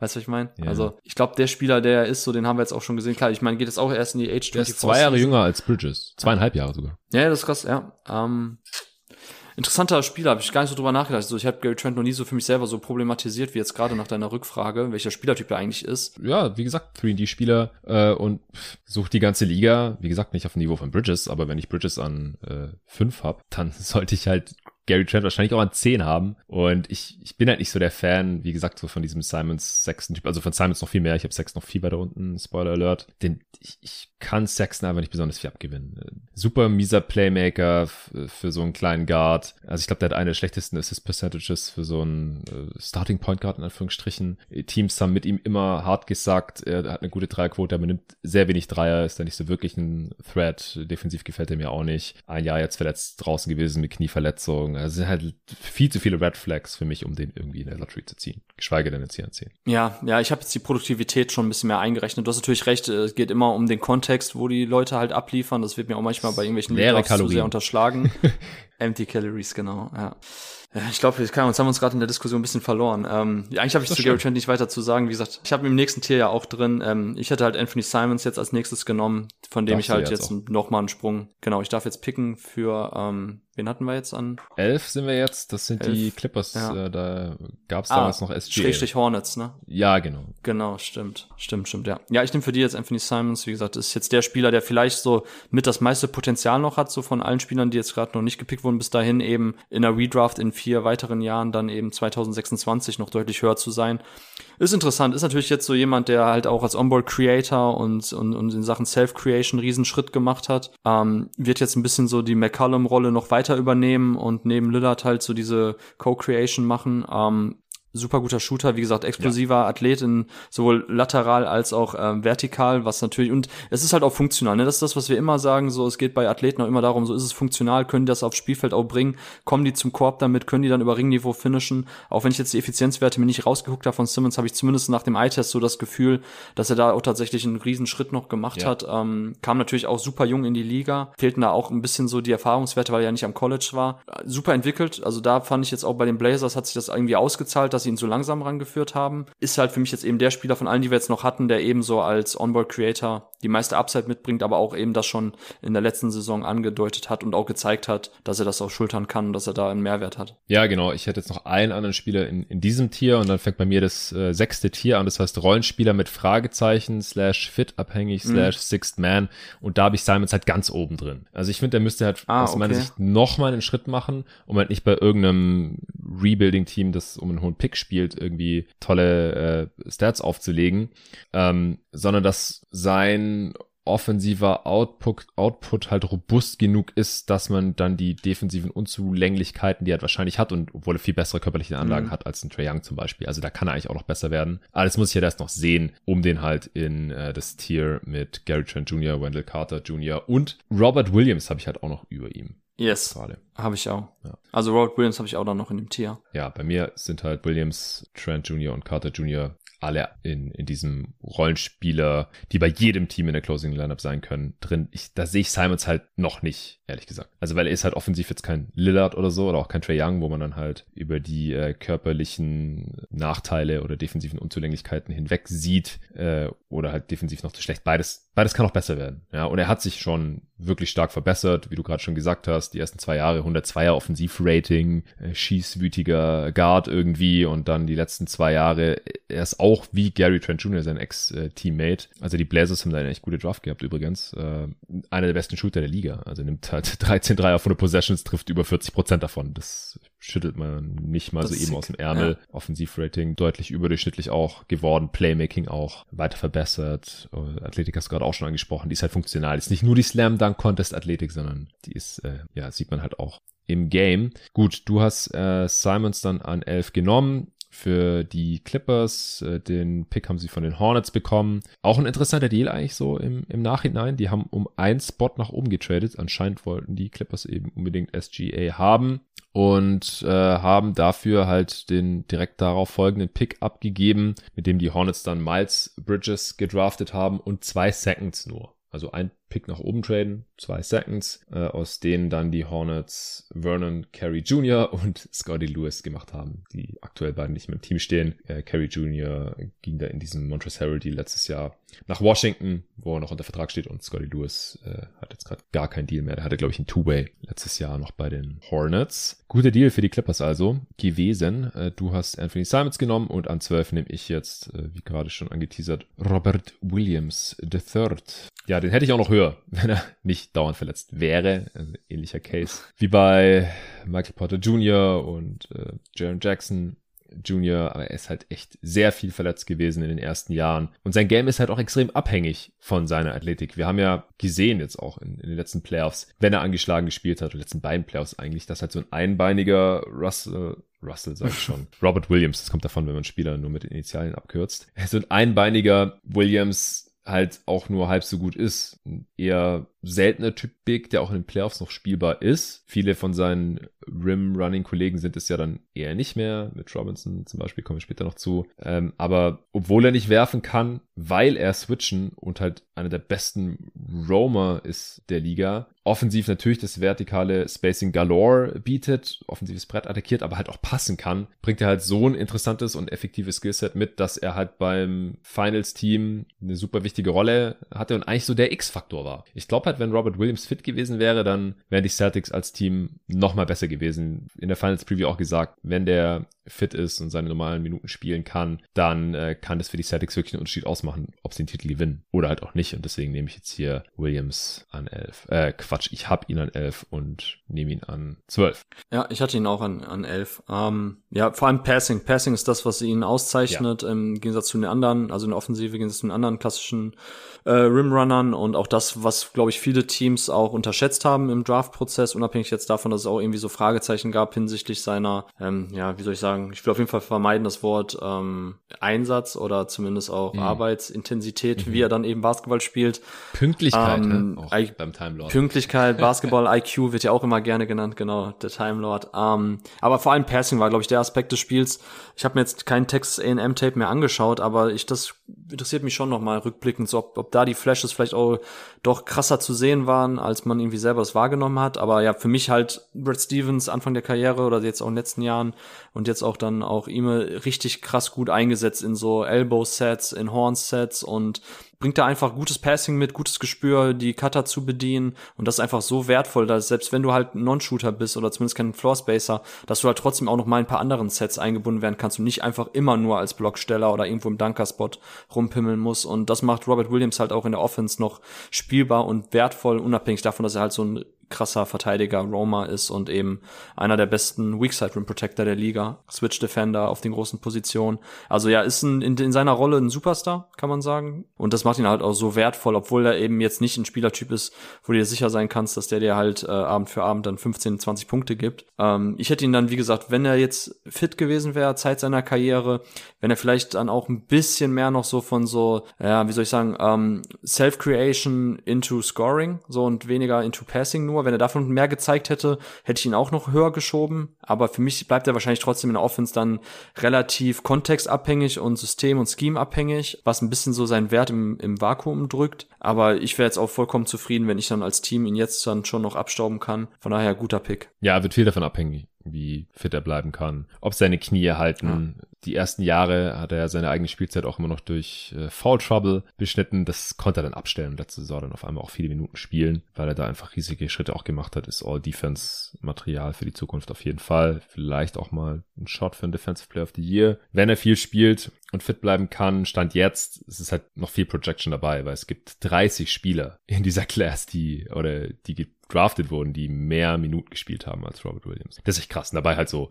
Svi Mikhailiuk, ja. Kevin Knox, Troy Brown Jr., alles Dudes, wie wir heute nicht picken werden wahrscheinlich. Äh, auch Bagley und so, die, alle viel mehr gespielt. Okogi, 1500 Minuten mehr gespielt als Robert Williams. Aber sein Skillset ist halt unique und uns jetzt hier, ja, ein Lottery-Pick, einen späten Lottery-Pick auf jeden Fall noch wert. Du bist wieder dran an 13. Das ist der Pick der, der zweite Pick der LA Clippers an, an 12. Ähm, wie gesagt, das war Miles Bridges dann an die Hornets durch diesen SGA-Trade. An 13 hatten die Clippers direkt nochmal einen Pick und da haben sie ja einen noch größeren Bust als Kevin Knox in der Lottery gezogen mit Jerome Robinson und das war damals schon ja so ein bisschen Head-Scratcher, ziemliche Reach. War halt so ein Scoring Guard, der es in der Liga da nicht gepackt hat, weil er 36 Prozent aus dem Feld getroffen hat für vier Punkte pro Spiel. Der ist schon wieder draußen aus der Liga. Wen nimmst du?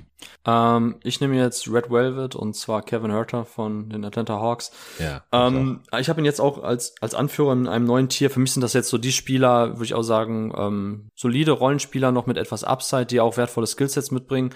Kevin Herter geht für mich auch in die Rolle, ähm, die ich ja selber jetzt auch äh, bei meinen Archetypes für die letzte Draft so als SDP-Wing, also Shoot, Dribble, Pass Wings mhm. bezeichnet habe, ist halt schon jemand, der ein bisschen unterschätzt wird, so was sein Passing anbelangt. Also da, man wird, glaube ich, bei Kevin Hurter primär eben an das Shooting denken, so ein bisschen Defense, aber es ist auch nicht der, der krasse Lockdown-Defender am Flügel, aber ist halt gerade offensiv jemand, so der quasi über das Shooting kommt, aber nur als als Anfangspunkt, sage ich mal, um den Rest seiner Offense irgendwie zu entwickeln, weil er halt niemand ist, der aus dem Standstill sehr viel kreieren kann und mit dem Ball in der Hand super viel machen kann, Pick and Roll ständig irgendwie involviert sein sollte und da ähm, kreiert, aber er kann halt sehr viel Second Side Creation übernehmen. Er kann Closeouts attackieren, dann die Pässe spielen, hat ein gutes Auge für den Mitspieler, gutes Gespür. Ähm, ich finde ihn halt echt spannend so als ähm, als Rollenspieler in Anführungszeichen der halt eben so diesen richtig wertvollen Flügelspieler-Archetype äh, widerspiegelt und war jetzt in der letzten Saison ähm, wie ein, ja, einige Hawk-Spieler, sag ich mal, ähm, mit ja, Licht und Schatten, aber in seiner Entwicklung bin ich mal gespannt, wie es weitergeht. Letzte Saison den Dreier mit 38,9 Prozent getroffen, aber wie du gerade schon richtig gesagt hast, geht nicht um einzelne Prozentpunkte, sondern generell, dass er halt ein ganz klarer positiver Floor-Spacer ist, der um diesen ja. Aspekt seines Offensivspiels herum halt den Rest aufzieht und wie gesagt, guter sekundärer Playmaker-Passer. Spannender Spielertyp ich bin auf seine Weiterentwicklung gespannt und pick ihn dann jetzt an der Stelle. Hätte ich auch gemacht, habe ihn auch in 13 hier jetzt direkt hinter ah, Simons. Gut. Simons, wie gesagt, war der erste Spieler in diesem Rollenspieler mit Fragezeichen slash fitabhängig slash Sixth Man bei einem äh, Contender-Tier. Guter Shooter und Scorer, ich stimme dir echt bei allem zu. Äh, wird halt trotz seiner soliden Körpergröße in den Playoffs attackiert. Das haben die Heat auch gemacht. Äh, wenn sie nicht Trey attackiert haben, haben sie Hörter attackiert. Mhm. Haben wir auch schon im, im Vorjahr gesehen gehabt in den Playoffs teilweise, was bei den Kings jetzt aber wahrscheinlich erstmal nicht so ins Gewicht fallen wird. Ähm, ja, ich finde ihn so ein bisschen vergleichbar mit äh, Luke Kennard, den wir 2017 Redraft hatten. Vielleicht. Na, viel, viel besserer Passer als Kennard. Ja. Viel, viel okay. besser. Okay, ich weiß, du ja. bist nicht so der Kennard-Fan. Wir haben da letztes Mal schon diskutiert. Müssen wir jetzt nicht nochmal machen. Also ich, ich stimme dir zu. Hört an 13. Fertig. Äh, letzter Lottery-Pick. 14. Denver Nuggets damals, Michael Porter Jr., der ist weg. Jetzt kommt bei mir auf dem Board äh, Bruce Brown von Ach cool, okay. Americans. Ja, ich habe ihn zwar, ich habe ihn weiter weiter hinten, aber ich mag ihn total. Also ja. Ja, war damals ein Stil der Pistons, äh, 42. Pick. Äh, ja, da dann erstmal keine Bäume ausgerissen, aber halt bei den Nets dann neben äh, Durant, Harden und Kyrie, die natürlich selten zusammengespielt haben, aber ja, meistens immerhin einer von denen oder zwei, hat halt sehr gut reingepasst, total aufgeblüht, ich denke auch, der wird jetzt neben Jokic sehr gut funktionieren mit seinem Cutting, mit seinem ja, Pick and Roll als als Rollman. Ich mag das ja immer nicht, wenn man sagt, oh, Bruce Brown spielt als Big. Ja, nee, nur weil der offensiv mal Pick and Roll äh, als Screener läuft und dann aus dem Short Shot irgendwas machen kann, der verteidigt ja keine Bigs. Er ist ein Wing Defender, die auch wertvoll sind. Vor allem in Denver jetzt äh, total sinnvoll, kann ab und zu mal Corner Three reinhauen. Ja, ist halt fit abhängig, wie gesagt, weil er halt keine Shooting Gravity hat oder sowas. Bisschen einzigartiges äh, Skillset, aber gefällt mir jetzt besser als alles andere, was da noch kommt. Äh, Habe ich jetzt hier, wie gesagt, direkt hinter Simons und Hörter in diesem äh, relativ großen Tier. Ja, also finde ich cool, weil ich den Spielertyp auch total mag. Ich finde es auch immer spannend, wenn solche Spieler, die irgendwie am College eher so Combo Guards, ähm, Playmaker waren, sich in NBA, ähnlich wie ein PJ Dozier jetzt bei den Nuggets, ja auch dann eher so mhm. Richtung Wing Defender und ähm, ja Offball Spieler entwickeln und sehr sehr wertvolles Skillset tatsächlich auch bei einem ähm, Contender Team, hast du ja auch schon angesprochen. Äh, ich habe ihn zwar jetzt weiter hinten, ich habe ihn an 20, aber ähm, auch eng beieinander so die Tiers, die jetzt kommen. Ich habe da mehr nur nochmal Unterscheidung gemacht hinten raus, um halt die Spieler, wo ich echt sage, okay, die sind halt so sehr austauschbar in den Rotationen, auch wenn sie wichtig sind oder wichtig wertvolle Skills mitbringen.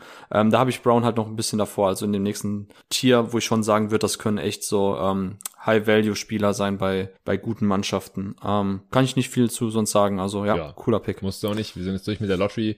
Zwischenfrage, wie viel Picks willst du noch machen? Wie groß ist dein Hunger jetzt schon? Ach ja, ähm, der Magen knurrt ein bisschen, aber wir können ja tatsächlich uns kürzer halten. Ja. Dann können wir von mir aus jetzt noch eben die Jungs weiter picken. Ja, bis, bis wie viel? Wie viel machen wir noch? Ähm, können gerne dann so bis 30 einfach durchpicken. Ja, okay? gut. Dann Nachher reicht ja Name-Dropping. Okay.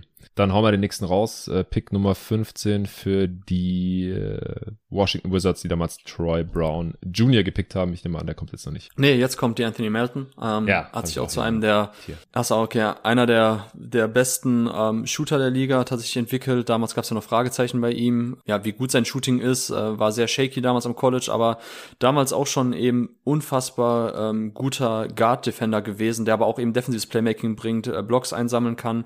Und ich glaube, da fehlten vielleicht manche Teams ein bisschen die Fantasie, weshalb er auch so tief gefallen ist, ähm, weil es halt nicht so wirklich klarer NBA-Fit war mit ihm. Ähm, hat ja, glaube ich, dann auch bei den Suns angefangen, seine NBA-Karriere. Yes. Ich glaube, du warst damals ja auch schon angetan ja, von ja, ihm. Voll. Ich, ich traue ähm, dem bis heute ein bisschen nach. ja, und ähm, ist halt ist halt krass so, weil die Anthony Melton jetzt ein Spieler ist so, wenn wir an 3D denken, gerade in dem eng gefassten 3D-Archetype, für, für, für das ich ja immer plädiere, dann ist er einer der wenigen, die eher Guard-Größe mitbringen als diese klassische Wing-Größe, aber trotzdem genau diesem, diesem Spielertypus entsprechen. Also im Angriff äh, wurde ja lange Zeit so auch als sekundärer Playmaker gefeiert. Ich fand, bei den Grizzlies hat man da nicht mehr so viel gesehen. Mhm. Klar, war jetzt auch ein bisschen begrenzt dadurch, dass Desmond Bain ähm, so einen guten Entwicklungsschritt genommen hat, aber ich glaube, dass Melton tatsächlich so, klar, er kann den Ball mal bewegen, hat ein ganz gutes Auge für seine Mitspieler, aber ist schon tatsächlich jemand, der vor allem übers Floor Spacing kommt, übers Transition Playmaking Passing und halt defensiv einfach switchen kann, ähm, in den, in den, in den einzelnen Passwegen und äh, Helpwegen aktiv ist. Ähm, sehr, sehr guter Defender. Also ja, unfassbar wertvolles Skillset, weil es nur nachher bei den Grizzlies ein bisschen obsolet mit paar anderen Spielern, ähm, weswegen man dann halt diesen Trade jetzt machen wollte. Aber für mich jetzt auch ganz klares, ähm, ja, mit First-Round-Talent und einer der Steals der Draft. Ja, auf jeden Fall. Damals in 46 von den Rockets gedraftet, dann äh, in einem Trade später im Sommer direkt zu den Suns verschifft. Ich habe es dann auch damals verstanden, ähnlich wie du es jetzt bei den Grizzlies verstehst, dass man ihn getradet hat, weil äh, man musste den Capsules freimachen für Ricky Rubio und das war ja so ein Signing, das äh, für die Suns einfach so den nächsten Schritt äh, zurück zum ja, ernsthaften NBA-Team bedeutet hat. Ich habe ihn im selben Tier, aber habe ihn ans Ende dieses Tiers geschoben, will jetzt aber auch nicht großartig rumdiskutieren. Er, er hat halt in den, in den Playoffs dann teilweise auch so ein bisschen seine Rolle äh, verloren. Ich, ich traue seinem Wurf bis heute nicht so ganz über den Weg, so ein bisschen shaky, auch wenn die Quote aus, gut aussieht. Aber nee, ansonsten stimme ich dir auch komplett zu, gerade als Defender. Äh, bin ich sehr angetan von ihm. An was kommt jetzt? Der 16. Pick. 16, genau. Genau, für die ah, Phoenix Suns, genau. Das ist der Pick, der dann äh, nach Philly ging, für Mika Bridges, damals äh, Cyrus Smith gedraftet. Äh, ich nehme jetzt einen Spieler, der ein Pick später über die Ladentheke ging, auch von äh, Villanova. Bronson und Bridges sind ja schon weg. Jetzt kommt Dante DiVincenzo unter die Haube, damals von den Bucks dann an 17 genommen. Ich nehme ihn jetzt an 16. Ich glaube, dass äh, sein Stock ist gerade ein bisschen down nach seinem äh, kurzen Intermezzo da bei den Kings und davor war er lange Zeit verletzt und äh, hat halt auch diesen äh, Titelrun der Bucks dadurch leider so ein bisschen verpasst. Aber ich finde sein Skillset sehr, sehr interessant. Ich kann mir vorstellen, dass jetzt nach seinem wahrscheinlich einem Jahr in äh, Golden State, weil dann wird er wahrscheinlich mehr wert sein und sie können sie nicht halten mit äh, Non-Bird Rights, dass er dann wieder äh, deutlich höher im Kurs stehen wird. Also ich sage jetzt nicht, dass er irgendwie Gary Payton äh, defensiv ersetzen kann oder so, aber ich kann mir vorstellen, dass er halt so seine Minuten abgreifen wird und dass er neben äh, Dre und Steph und Co. dann wahrscheinlich auch viele freie Dreier bekommen wird, die er wahrscheinlich ganz gut treffen wird, wie die Karriere 35 Prozent äh, seiner Dreier getroffen bei ganz gutem Volumen, kann so ein bisschen sekundäres äh, Playmaking mitbringen, ist, ist einigermaßen athletisch, wenn fit. Wo hättest du den gehabt? Genau an 16 ah, tatsächlich. Ja gut, dann müssen wir nichts mehr diskutieren. nee. Ja, dann an 17 ähm, für Milwaukee. Genau, da nehme ich jetzt, genau, für die Bucks. Ähm, ach so, kurz, kurz Zwischenfrage. Di Vincenzo ist ja Meister. Weißt du, wer der zweite Meister ist in dieser Draft-Class bislang? Haben wir die schon gepickt? Nee. nee. Nee, fällt mir aus dem Kopf jetzt nicht an. Antetokounmpo. Ja, an 60. Ich hatte auch nochmal geguckt, das ist ja auch mal ganz witzig zu sehen, wer eigentlich schon NBA-Champ wurde. Ähm, der hat ja tatsächlich in der Bubble den Ring bekommen bei den Lakers. Ach, Ah ja, okay, ne, wäre ich jetzt im Leben nicht drauf gekommen.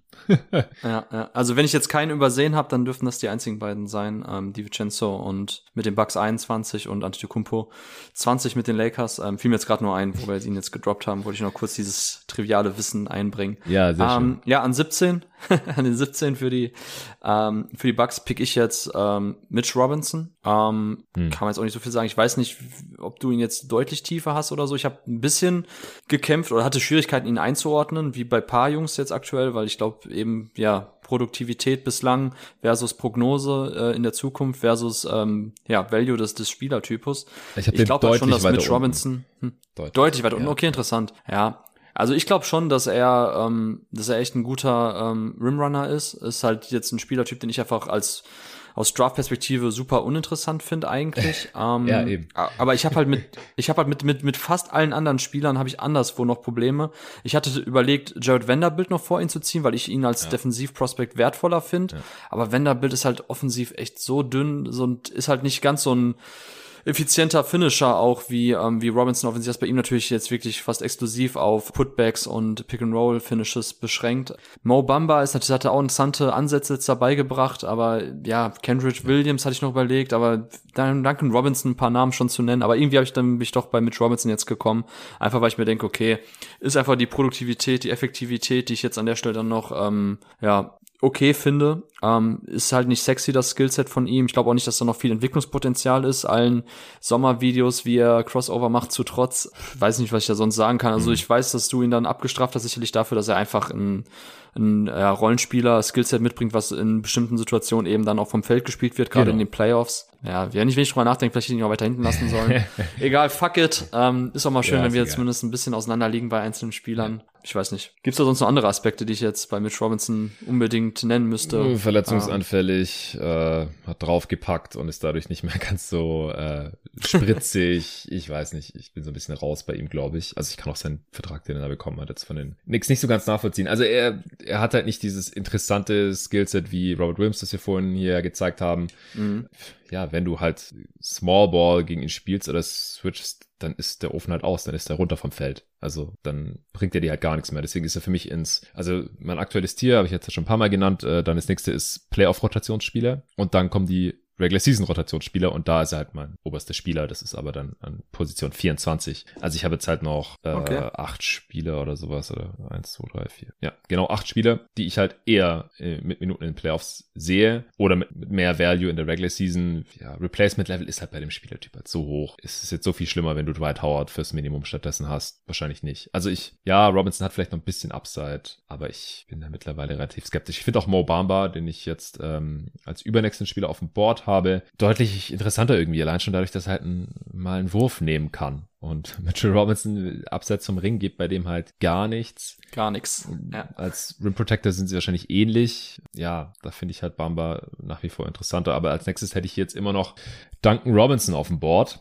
Den habe ich als nächstes, ja, ja. aber ich finde, Robinson hat man doch auch jetzt gesehen, ähm, dass er halt auch vom Feld gespielt werden kann. Mir ist das auch ein bisschen zu One-Trick-Pony-mäßig jetzt. Ich, ich und, das und er war schon im idealen Kontext in der Hand-of-Action ähm, Bam Adebayo Miami Heat Synergie Offense, so weißt du, also ähm, im, ich weiß nicht, ob ich im Vakuum Duncan Robinson so viel besser finde als paar andere Spieler. Aber ich habe ihn jetzt tatsächlich auch schon. Ja, aber dann, Bauchschmerzen. Dann, ja, gut, dann müssen wir da gar nicht so großartig drüber diskutieren. Aber ich, ich glaube, das wird ein bisschen überzogen, dass er da vom Feld gespielt wurde, weil er passt halt nicht in das Switching-Scheme. Ja, weil dann holt sich der Gegner halt immer ihn ran und attackiert ihn. Und wenn es dann halt einen Spieler gibt, der ein mhm. ähnlich guter Shooter ist, aber defensiv ein bisschen besser ist wie Max Stross, dann spielt halt der stattdessen. Aber ich glaube halt, dass in allermeisten anderen Kontexten er halt nicht vom Feld gespielt wird, weil er einer der besten Shooter der Liga ist. Da muss halt schon diese spezifische Konstellation da sein, dass es einen ähnlich guten Shooter gibt, der halt defensiv besser ist. Und das haben die meisten Teams halt wahrscheinlich nicht. Und ja, er wird seinen 80 Millionen Deal oder was er da bekommen hat von den Heat in der vorletzten Offseason nicht mehr wert sein, aber wird mir fast schon bisschen überzogen, dass er jetzt auf einmal so wertlos sein wird. Wir werden das auch sehen jetzt, glaube ich, dadurch, dass die Heat PJ Tucker verloren haben, werden wieder Minuten für ihn frei und sie können eh nicht mehr so viel switchen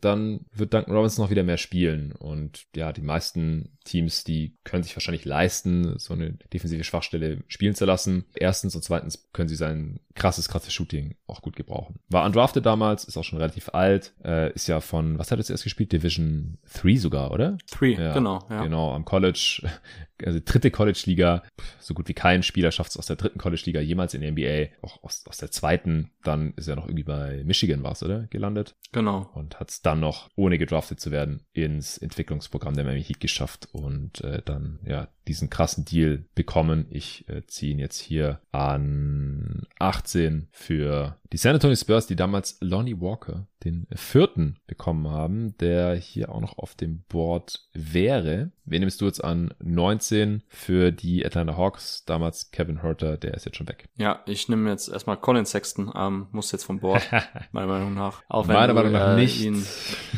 ja, ach ja, keine Ahnung. Also das, das Ding halt bei Colin Sexton ist, ähm, genau, eigentlich nicht besonders äh, interessantes Skillset, beziehungsweise der Spielertypus, wie du schon umrissen hast, ähm, schießwütige kleine Guards ohne richtiges Playmaking und fragwürdige Defense. Ähm, auch schön damals von dir beschrieben oder von Tobi, dass er halt eher so, so eine Art Fake-Defense spielt, die halt sehr energisch und sehr mit krassem Einsatzwillen irgendwie aussieht, aber eigentlich ist es doch eher so paar wenige On-Ball-Action-Sequenzen, die man halt sieht. Und eigentlich ist das unterm Strich ein klarer Minus-Defender ähm, bei Sexton. Aber wie gesagt, ich finde halt so für eine Bankrolle ähm, ja, wenn er jetzt wieder fit ist, kann er dir zumindest halt ein bisschen Self-Creation, ähm, Scoring-Punch liefern, was eben dann situativ auch wichtig ist. Und er hat halt zumindest NBA-Skills. So, ne? Also sein Burst in, mit dem Ball in der Hand ist halt schon ziemlich gut und das halt gepaart eben mit dem Zug zum Korb. Ähm, klar, die Wurfeffizienz ist nicht gut und in der größeren Rolle haben wir schon gesehen, dass das einfach einfach nicht effizient ist und auch nicht besonders wertvoll dann für Teams, die auch dann irgendwann Richtung Playoffs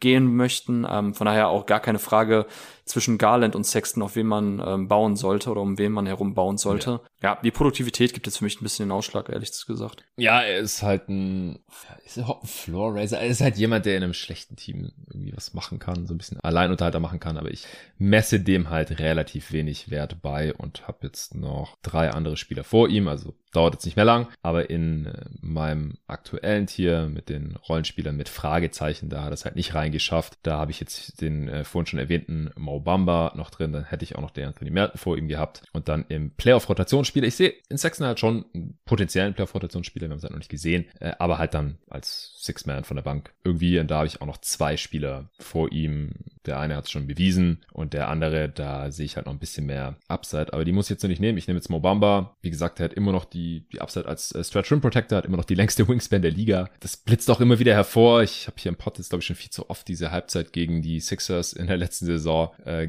erwähnt. Da habe ich irgendwie nachts noch so kurz vorm ins Bett gehen um, um eins Sixers gegen Magic angemacht und Mobamba hat in der ersten Halbzeit irgendwie 26 Punkte gegen Joel Embiid gemacht oder sowas. Ich, ich muss das gleich nochmal nachschauen. Ich, ich habe es jetzt schon, glaube ich, dreimal gesagt und ich würde das gerne jetzt hier noch mit äh, Fakten unterfüttern und auf Basketball Reference gibt's ja die schönen Game Logs. Hier, genau. Orlando at Philly am 19. Januar 2022 war das. Und am Ende hat er nur 32 Punkte gehabt, aber ich bin mir sehr sicher, dass er die meisten dieser Punkte schon zur Halbzeit, äh, sechs Fouls, er hat auch noch ausgefault. Ja, Embiid hat er im dritten Viertel aufgedreht und hat Mobama mal kurz seine Grenzen aufgezeigt. Aber Mobama in dem Spiel mit äh, 7 von 8 Dreiern, 12 von 15 aus dem Feld und drei Blocks. Ja, also da, man sieht halt immer wieder so, was theoretisch möglich wäre. Es fehlt aus meiner Sicht dann halt im Endeffekt doch irgendwie am Spielverständnis. Er wird jetzt bei dem Magic auch so der dritte Big der Rotation sein, hinter dem bereits heute gedrafteten Wendell Carter Jr. und natürlich dem First Pick Paolo Bencaro und wahrscheinlich reicht es auch nicht für mehr, aber ich finde ihn halt immer noch interessanter als jetzt Mitch Robinson. Jared Vanderbilt kommt dann auch noch zwischen Bamba und Robinson. Und damals wurde er in 6 gepickt, ja, Obama.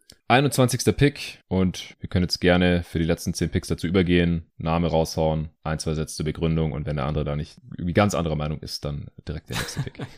ja, ich habe Jared Vanderbilt, toller Defender in dem ähm, Scheme der Timberwolves hat man gesehen, was er für ein guter Roma ist. Toller Help Defender hinten in der Backline, ähnlich wie Robert Williams, nur dass er halt offensiv deutlich weniger anzubieten hat. Der Dreier ist völlig shaky, man hat versucht ihn da ein bisschen äh, in der Ecke zu parken, aber das hat nicht funktioniert. Er wird halt auch gar nicht verteidigt. Im Dunkerspot steht er dann auch öfters nur rum. Schwieriger offensiver Fit bislang in der NBA. Muss man mal schauen, wie es jetzt wird nach dem Trade ähm, zu den Jazz. Aber ja, aufgrund eben seiner doch ziemlich krassen oder ziemlich krassen defensiven Value im mhm. richtigen Scheme ist es für mich jetzt noch ein, eigentlich ein relativ klares First-Round-Talent und ja, deshalb Vanderbilt. Ja, kann ich voll nachvollziehen. Habe ich auch im Playoff-Rotationsspieler Tier. Ich hätte aber vor ihm äh, noch auf jeden Fall Lonnie Walker. Basiert eher auf der Upside, ja. Also ich, ich glaube halt, mhm. dass er mit seiner Athletik und auch mit seinen größten Vorteilen gegenüber Sexton zum Beispiel, er ist halt der eine Spieler, den ich jetzt auch noch vor Sexton gehabt hätte. Wurf, Talent, also ein bisschen On-Ball-Defense. Ja, dass er vielleicht noch mehr gehen könnte. Ich halte die Lakers jetzt für einen denkbar schlechten Kontext für ihn eigentlich. Ich weiß nicht so genau, was er ohne Ball macht und den Ball sollte halt LeBron haben oder, oder AD. Mhm. Vielleicht noch Westbrook, wenn er noch da ist. Äh, und halt wahrscheinlich eher nicht Lonnie Walker, aber den würde ich jetzt hier an äh, 22 nehmen.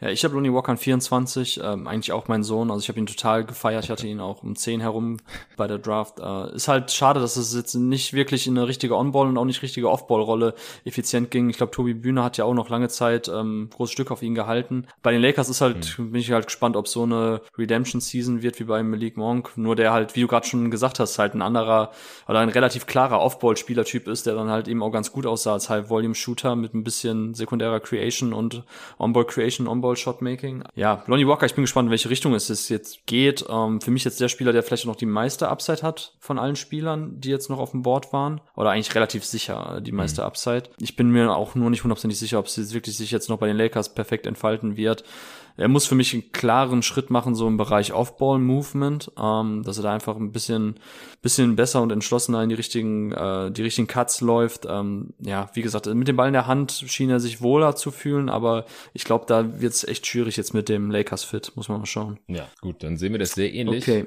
Dein nächster Pick an ja. 23. Äh, ich habe Kenrich Williams jetzt, auch einer mhm. so meiner geheimen Favorites in der NBA, so ist halt ein richtig interessanter Spielertyp, so der von allem ein bisschen was mitbringt, aber im Gegensatz zu Kevin Knox, so der einfach nichts wirklich, so keinen richtigen NBA-Skill hat, haben wir bei Kendrick Williams halt so auf jeden Fall so dieses athletische Transition-Playmaking und Finishing, kann auch im Halbfeld ein bisschen was mit dem Ball in der Hand machen, kann Mismatches auf jeden Fall attackieren off the dribble, hat dazu ja einen Wurf, der mal kommt, mal geht, sagen wir mal so. Ich habe jetzt gerade die Splits jetzt nicht zur Hand. Vom Gefühl her würde ich sagen, ist auf jeden Fall jetzt kein super verlässlicher Knockdown-Shooter, nee. aber zumindest jemand, der ähm, der zumindest die Würfe noch nehmen wird. Ähm, von daher ja, variable Offensivspieler, defensiv auch echt ganz gut so als ähm, Helpside-Defender, ist er relativ aktiv, ähm, aggressiv in der On-Ball-Defense, kann verschiedene Spielertypen checken, also variabler Defender. Geht jetzt auch schon in seine Age 28 Season, also war damals ein unfassbar alter Rookie. Ich glaube, der hat damals auch am College einmal gewechselt, hat deshalb ein Jahr ausgesetzt, wenn ich mich nicht komplett irre. Guck kurz nochmal eben, Nee. die Shooting Splits interessieren mich gerade. Nee, hat nicht ausgesetzt. Nee, drei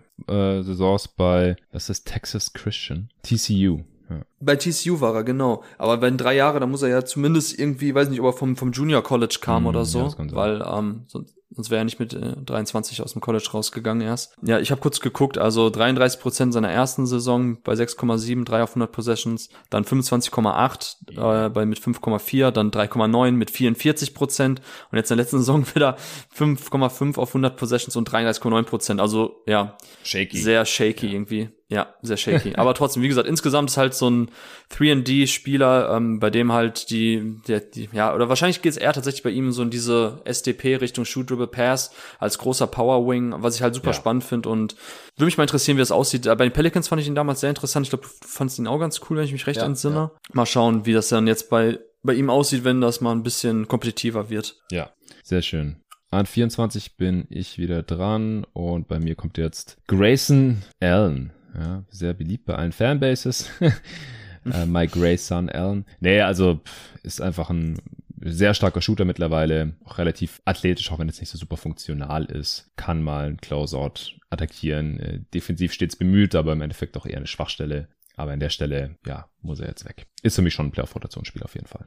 Ja, durch seinen Dreier halt, ne? Ist eben zuverlässiger Genau. Spot-Up-Shooter. Ja. Das hat seinen Wert. Ich habe übrigens gerade nachgeguckt, das hat mir jetzt keine Ruhe gelassen, ne? Gerade hier bei so einer Live-Sendung kann ich trotzdem es nicht auf mich beruhen lassen, vielleicht was Falsches gesagt zu haben. Kendrick Williams war bei New Mexico an Junior College. Also Junior deshalb College. war er auch so lange dann eben, genau, insgesamt vor seiner NBA-Karriere schon unterwegs. Okay, ja, Junior Colleges werden ja bei Basketball Reference nicht aufgeführt, da sind nur die Dreier bei TCU mit drin. Okay, danke für den Nachtrag auf jeden Fall. Und jetzt darfst du wieder picken an 25. Da nehme ich Devontae Graham. Mm. Unfassbar krasses zweite Jahr gehabt, damals ähm, einer der besten Pull-Up-Shooter der kompletten NBA. Mm. Ja, absolute Breakout-Season gehabt. Äh, ist jetzt doch irgendwie, ja, ich glaube jetzt nach den Jahren in der NBA, nach den vier Saisons, wissen wir ziemlich genau, was das für ein Spielertyp ist, der halt nicht ganz unproblematisch ist nachher in den Playoffs, wenn er halt dann auch eben in der D- Defense gehuntet wird Ja. von der Offense. Äh, ist jetzt kein richtiger Pick-and-Roll-Defender. Klar, weil man hat halt nicht den Körper, nicht den Frame, um dagegen zu halten, ist dann eben ein einfaches Mismatch. Aber zumindest im Angriff ist halt ein richtig guter Shooter. Gerade das Pull-Up-Shooting aus dem Pick-and-Roll ist halt wertvoll. Dadurch gibt es ein bisschen Variabilität, öffnet so das Playmaking für ihn. Ganz guter Passer. Aber grundsätzlich, äh, ich meine, das Finishing am Ring ist halt auch der Grund, warum einfach, glaube ich, jeder Pick über ja, 20 oder in den 20ern ausgeschlossen sein sollte. Ja. Ähm, das war ja, ich, ich meine, er war einer der ineffizientesten Finisher überhaupt unter allen Guards in den ersten drei Jahren, Das wenn ich mich nicht komplett sein, täusche. ja. Also, ja. Also ist halt ein Two-Level-Scorer mit Midrange und mit äh, Dreier, aber halt 0,0 am Korb, kommt halt nicht dahin, kann da nicht finishen, kriegt kaum Paint-Touches, weshalb er eben dann doch als, als On-Ball-Creator und Playmaker eingeschränkt ist und ja, aber jetzt an der Stelle finde ich ihn eben aufgrund seines Shootings und wenn es dann am Ende des Tages halt doch jetzt äh, in der zweiten Hälfte seiner NBA-Karriere eher Richtung, ja, weiß nicht, Backup-Guard, ein bisschen so Mikrowelle von der Bank wird, dann ist es trotzdem okay. Also ja, für mich weiterhin klares Erst-Round, äh, First-Round-Talent. Aber ich meine, ich habe ihn teilweise schon bei den ersten Redrafts letztes Jahr oder so in der Lottery gesehen oder auch irgendwie um 12 herum. Das äh, passt dann doch jetzt nicht für mich wirklich zusammen. Nee. Ähm, ja, ich weiß nicht, wo hast, wo hast du Devonta Graham? Äh, ich habe den nur bei einem Re- Regular Season Rotationsspieler und ich, der ist in den Playoffs eigentlich spielbar. Hat ja auch kaum gespielt gegen Phoenix da. Ja. Also ich, ja, hab den noch deutlich weiter unten. Er ist für mich eigentlich eher ein One-Level-Scorer, weil er scoret halt nur von hinter der Dreilinie effizient eigentlich. Also der Midrange, also ich lese mal kurz die Shooting Splits vor, ganz kurz. Äh, 0 bis 3 Feet laut Basketball Reference, also quasi am Korb. 54 Prozent. Das ist eine Katastrophe, wenn du nur gut jeden zweiten Wurf am Ring triffst. Und da zieht ihn das dritte Jahr noch deutlich nach oben. Jetzt das erste dann New Orleans. Dann äh, Floater Range 28 Prozent, keine Option. Kurze Midrange 36 Prozent, das ist mies. Und lange Midrange auch 36 Prozent. Also Midrange ist, ist, sollte er auch nicht nehmen. Und äh, Dreierquote ist äh, 36 Prozent bei extrem hohem Volumen. Das ja kann man machen. Aber dann ist er defensiv halt auch noch eine Katastrophe. Ich glaube, der gibt mehr ab, als er vorne macht. Und dann ja, ist es für mich kein kein wertvoller Spielertyp mehr. Ja, in der Regular Season kann er mal heiß laufen, kann ein bisschen passen. Aber ich hätte jetzt ja noch einige andere Spieler auf dem Board vor ihm und einer davon ist ein Guard, der schon äh, seine Playoff-Tauglichkeit bewiesen hat und das ist Gabe Vincent von den Miami Heat. Auch er undrafted, äh, genauso wie Cam Kendrick Williams übrigens auch jetzt hier dann damit äh, der dritte zusammen äh, mit seinem Teammate bei Miami Heat mit äh, Duncan Robinson. Also auch ein nice Find wieder von den Heat. Ja, defensiv kann attackiert werden, einfach weil er klein ist, aber ich finde da gar nicht so mies, ehrlich gesagt. Also entsprechend seinen körperlichen Voraussetzungen kann er da schon was machen, ist ein, ein starker Shooter auf jeden Fall und, und kann halt in den Playoffs eingesetzt werden, ganz im Gegensatz zu Graham. Ja, ich habe ihn nicht drin, Gabe Vincent, ähm, aber ja, war es ein okay Case. Wir sind jetzt bei mir schon im letzten Tier. Ähm, man hätte, glaube ich, auch mehr als 30 Spieler aufnehmen können. Ich habe ja. hab bei 30 jetzt trotzdem mal den Cut gemacht. Ja, okay. ähm, aber ja, der könnte man, glaube ich, auch in dieses Tier reinnehmen. Äh, ich habe jetzt als nächstes ähm, Jay Sean Tate. Ähm, ist halt ein schwieriger Fall. Mm. Hast du ihn noch drin bei dir? Nee, ich glaube, den äh, habe ich übersehen, dass der undrafted ah, war. okay. Ja, der war undrafted in dem ja, Jahr. Ja, ja. Ähm, ja. Sonst, sonst hätte ich ihn jetzt gehabt? hier, sonst hätte ich ihn jetzt auch hier so. Genau, der okay. fällt ja so ein bisschen in die Kendrick Williams Kategorie. Genau, genau, genau, richtig. Ja, ist halt sah jetzt defensiv echt stark aus, auch ein sehr guter Switch-Defender, ähm, wahrscheinlich auch Scheme-versatil, also kann auch tatsächlich dann irgendwie auch in manchen Matchups da so den primären äh, Lockdown-Defender auf dem Flügel gegen den Ballhändler des anderen Teams geben ähm, oder halt als Help-Defender irgendwo hinten in der Backline stehen. Äh, ist halt ist halt ein großes Fragezeichen, wie wertvoll sein offensives Skillset wirklich ist, ähm, gerade dann auch in den Playoffs, weil er ist schon gut und auch interessant, wenn er den Ball in der Hand hält, aber weil eben einerseits sein Shooting halt überhaupt nicht da ist, du willst ihn halt eigentlich wenig Offball haben, sondern versuchst ihn eher als so, ja, als so Weirdo Onball Creator irgendwie einzubinden in manchen Sets. Mhm. Hat er auch ein echt gutes Auge und gutes Passspiel, aber ist halt ein beschränkter Scorer, so. Und wenn er irgendwie so, ja, als Pick-and-Roll Playmaker irgendwie leicht gegen ihn zu schemen ist und auch sonst in Isolations man ihm eher da den Platz lässt, so, dann weiß ich nicht, wie sehr sein Scoring und sein Playmaking zur Entfaltung kommen können. Und wenn er dafür nicht gut gut genug ist für eine On-Ball-Rolle so und Off-Ball eigentlich kaum einzusetzen ist, abseits halt von ein bisschen Cuts und ein bisschen so, ja, Screen, Slipping und dann zum Korb abrollen. Ist halt die Frage, wie wertvoll Tate wirklich so in High-Level-Situation ist. Das haben wir noch nicht gesehen. Da gibt's auf jeden Fall Fragezeichen. Aber jetzt so in, in der Position, wo wir sind, würde ich ihn nehmen. Klar, es fehlen halt am Anfang die NBA-Jahre. Er war ja erstmal im Ausland aktiv, ja. nachdem er bei Ohio State am College war. Ähm, dadurch ist er halt jetzt auch schon ein sehr alter Rookie und Sophomore gewesen ja, von daher, das muss man ja jetzt mit einpreisen, ne, dass uns da ein bisschen jetzt eben auch die Produktivität von manchen Jahren fehlt, die andere Spieler halt schon haben. Ja, genau, da fehlen halt einfach zwei Jahre. Seine NBA-Karriere ist erst halb so lang wie die seiner restlichen Class, aber ich finde sein Skillset schon interessant genug, mhm. dass ich ihn jetzt hier auch noch genommen hätte. Äh, ich weiß nicht, ob ich ihn ins Playoff-Rotationsspieler oder ins Regular Season-Rotationsspieler hier reingeschoben hätte. Wahrscheinlich ans untere Ende der Playoff-Rotationsspieler, auch wenn er das noch nicht beweisen konnte. Aber jetzt habe ich kein Spiel Spieler mehr dieses Tiers. Auch ich bin im letzten Tier angekommen. Regular Season Rotationsspieler. Davon gepickt wurden schon äh, Mitch Robinson und Devon Graham.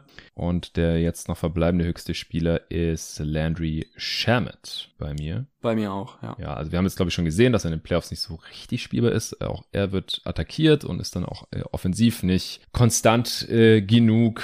Ähm, ist natürlich in erster Linie ein Shooter, ist ein bisschen sneaky, athletisch, kann man Closeout attackieren, kam ja eher so ein bisschen auch als Playmaker in die Liga, ist da aber auch nicht so wirklich gut genug. Also müsste halt eigentlich in allen Aspekten noch ein bisschen besser sein, um halt zu rechtfertigen, in den Playoffs noch mehr zu spielen. Also weil er halt so eine defensive Schwachstelle ist, hat jetzt für Phoenix letztes Jahr 16 Minuten gespielt. Über die Karriere in den Playoffs für die Clippers und Nets 19 äh, Minuten. Im Schnitt hat er 35 Prozent seiner Dreier getroffen, 5 Punkte pro Spiel. Also ja, ist für mich kein überzeugender Playoff-Rotationsspieler und deswegen jetzt halt in die, dieses Tier reingerutscht. Mhm, okay, ja, nee, wie gesagt, ich hätte ihn jetzt auch an der Stelle, genau okay. mit den Punkten. Ähm, ich habe jetzt als nächstes Jordan McLaughlin. Dein, ähm, dein letzter Pick heute übrigens, an 29 jetzt. Ja. Mein letzter Pick, genau, Jordan McLaughlin, ähm, klassischer Backup, Point Guard, Aufbauspieler, ja, alter Schule, in Anführungszeichen. Fand ich jetzt in den Playoffs hat er eine ganz gute Rolle gespielt.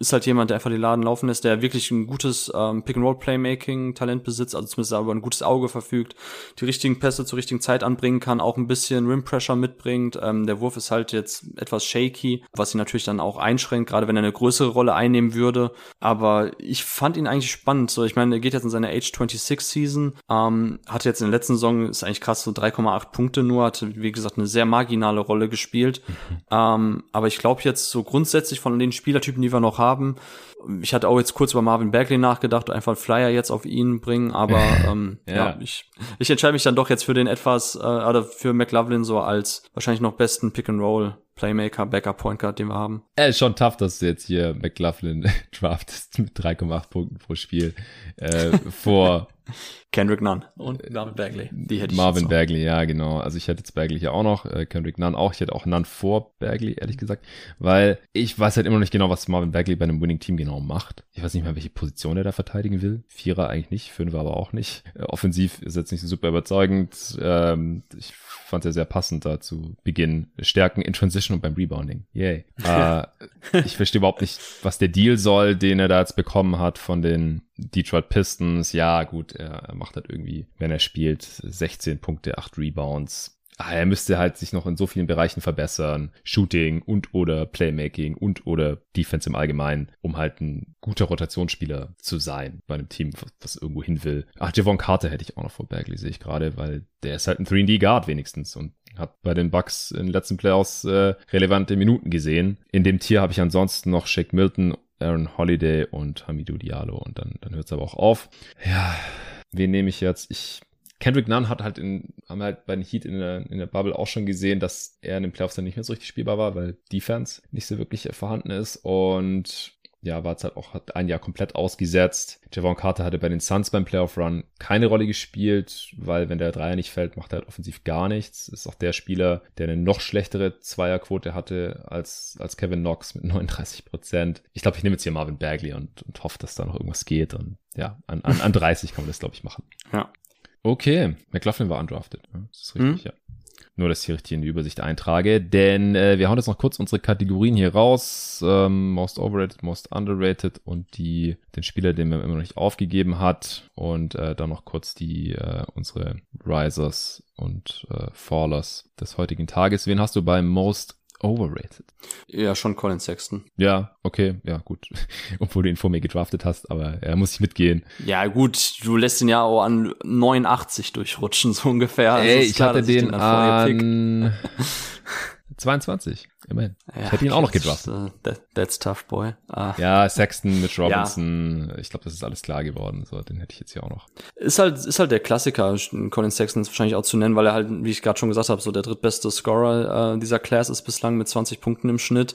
Und das ist natürlich dann automatisch jemand, der ähm, in den Mainstream-Medien und generell dann halt als, ja, als sehr guter Scorer beschrieben wird, in Highlight-Tapes auftaucht und so. Und das führt halt dazu, dass wahrscheinlich die Erwartungshaltung an Spieler Colin Sexton ähm, höher ist, als das, was er eigentlich bei einem richtigen, ambitionierten, vernünftigen Team leisten könnte. Von daher würde ich ihn jetzt nehmen. Aber ich habe auch, ich weiß nicht, wen du sonst nimmst, aber ich habe auch sonst keinen richtigen klassischen Overrated Guy ja, gefunden. Ja, Bagley halt mit seinem Deal jetzt. Oh, und ist, ist, ist, er denn noch overrated? Ja, guck doch mal, was er wie bezahlt bekommen hat in der Offseason. Was war das? 36 ja, Millionen Weaver, über drei Jahre oder so? Ja. Troy Weaver bezahlt jeden athletischen Spieler. Mhm.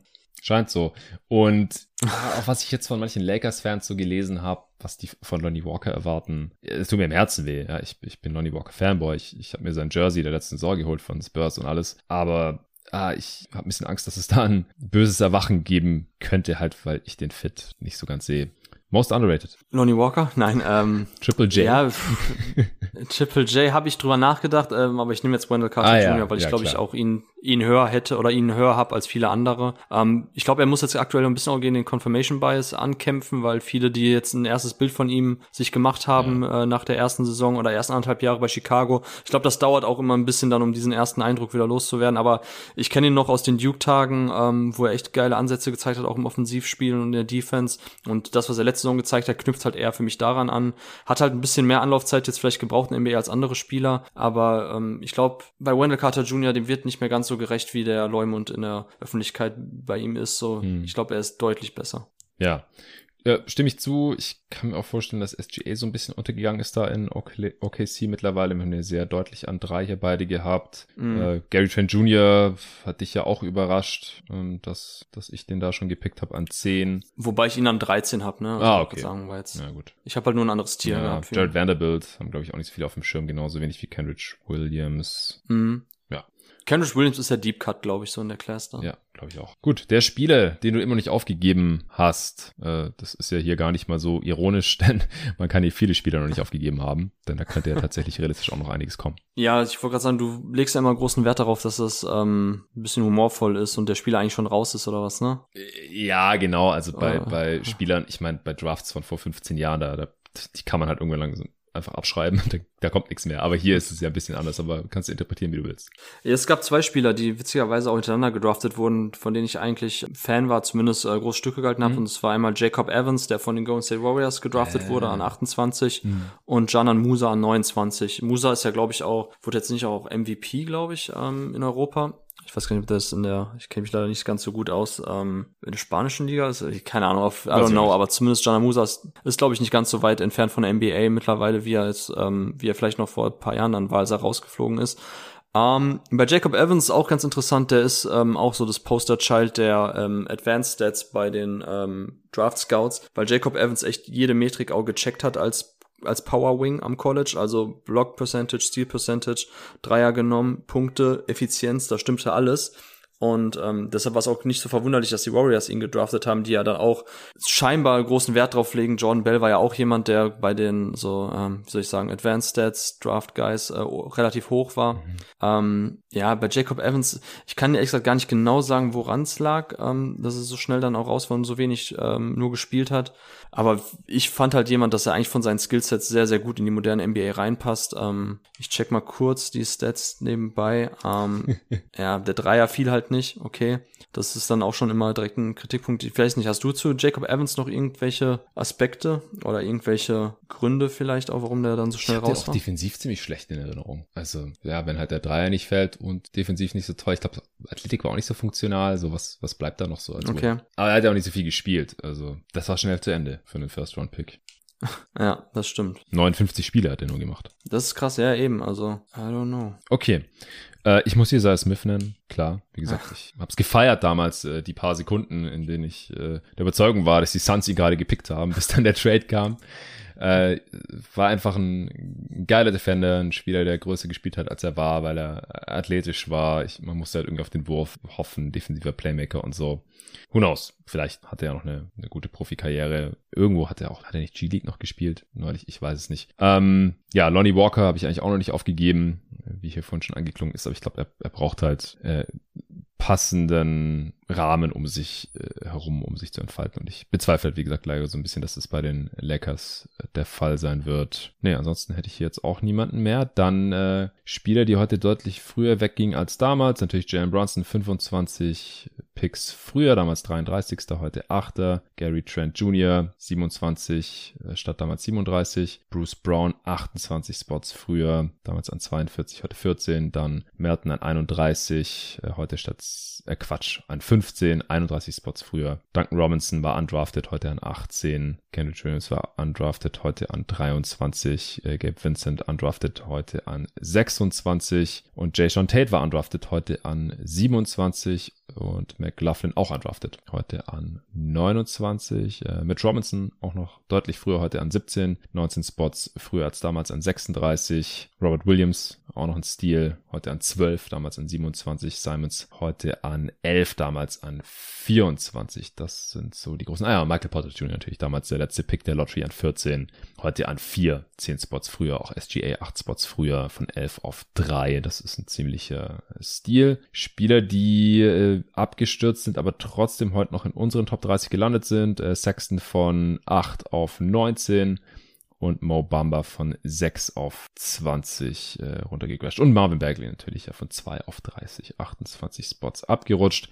Bust haben wir hier und da mal wieder erwähnt. Die ersten Runde, die heute natürlich nicht gedraftet wurden, Jerome Robinson, äh, Zay Smith, Chandler Hutchison, auch ein Wing, der einfach zu wenig Ball-Skills hatte, auch schon relativ alt war, äh, damals von den Bulls gedraftet, äh, jetzt raus aus der Liga. Jacob Evans hast du gerade genannt, John Musa auch, Omari Spellman haben wir besprochen.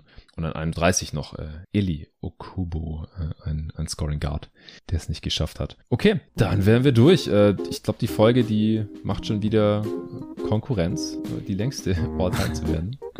Wie gesagt, Pod kommt wahrscheinlich nächste Woche, läuft der nicht weg. Ist äh, eine zeitlose Sache. Danke, Torben, dass du dir heute deine gesamten Feierabend Zeit genommen hast, um aufzunehmen. Ja, sehr gerne. Wir nehmen bald nochmal zum Thema Draft auf, Draft-Rückschau, Draft-Analyse, dann allerdings gleich über äh, zehn Jahre. Äh, die Rückschau, da schauen wir uns mal an, was alle 30 Franchises so ja, geleistet oder verbrochen haben. Es wird wahrscheinlich ein Zweiteiler, der hier dann irgendwann im Laufe des äh, ja, großen NBA-Sommerlochs äh, während der Offseason erscheinen wird. Allen Danke fürs Zuhören und äh, bis dahin.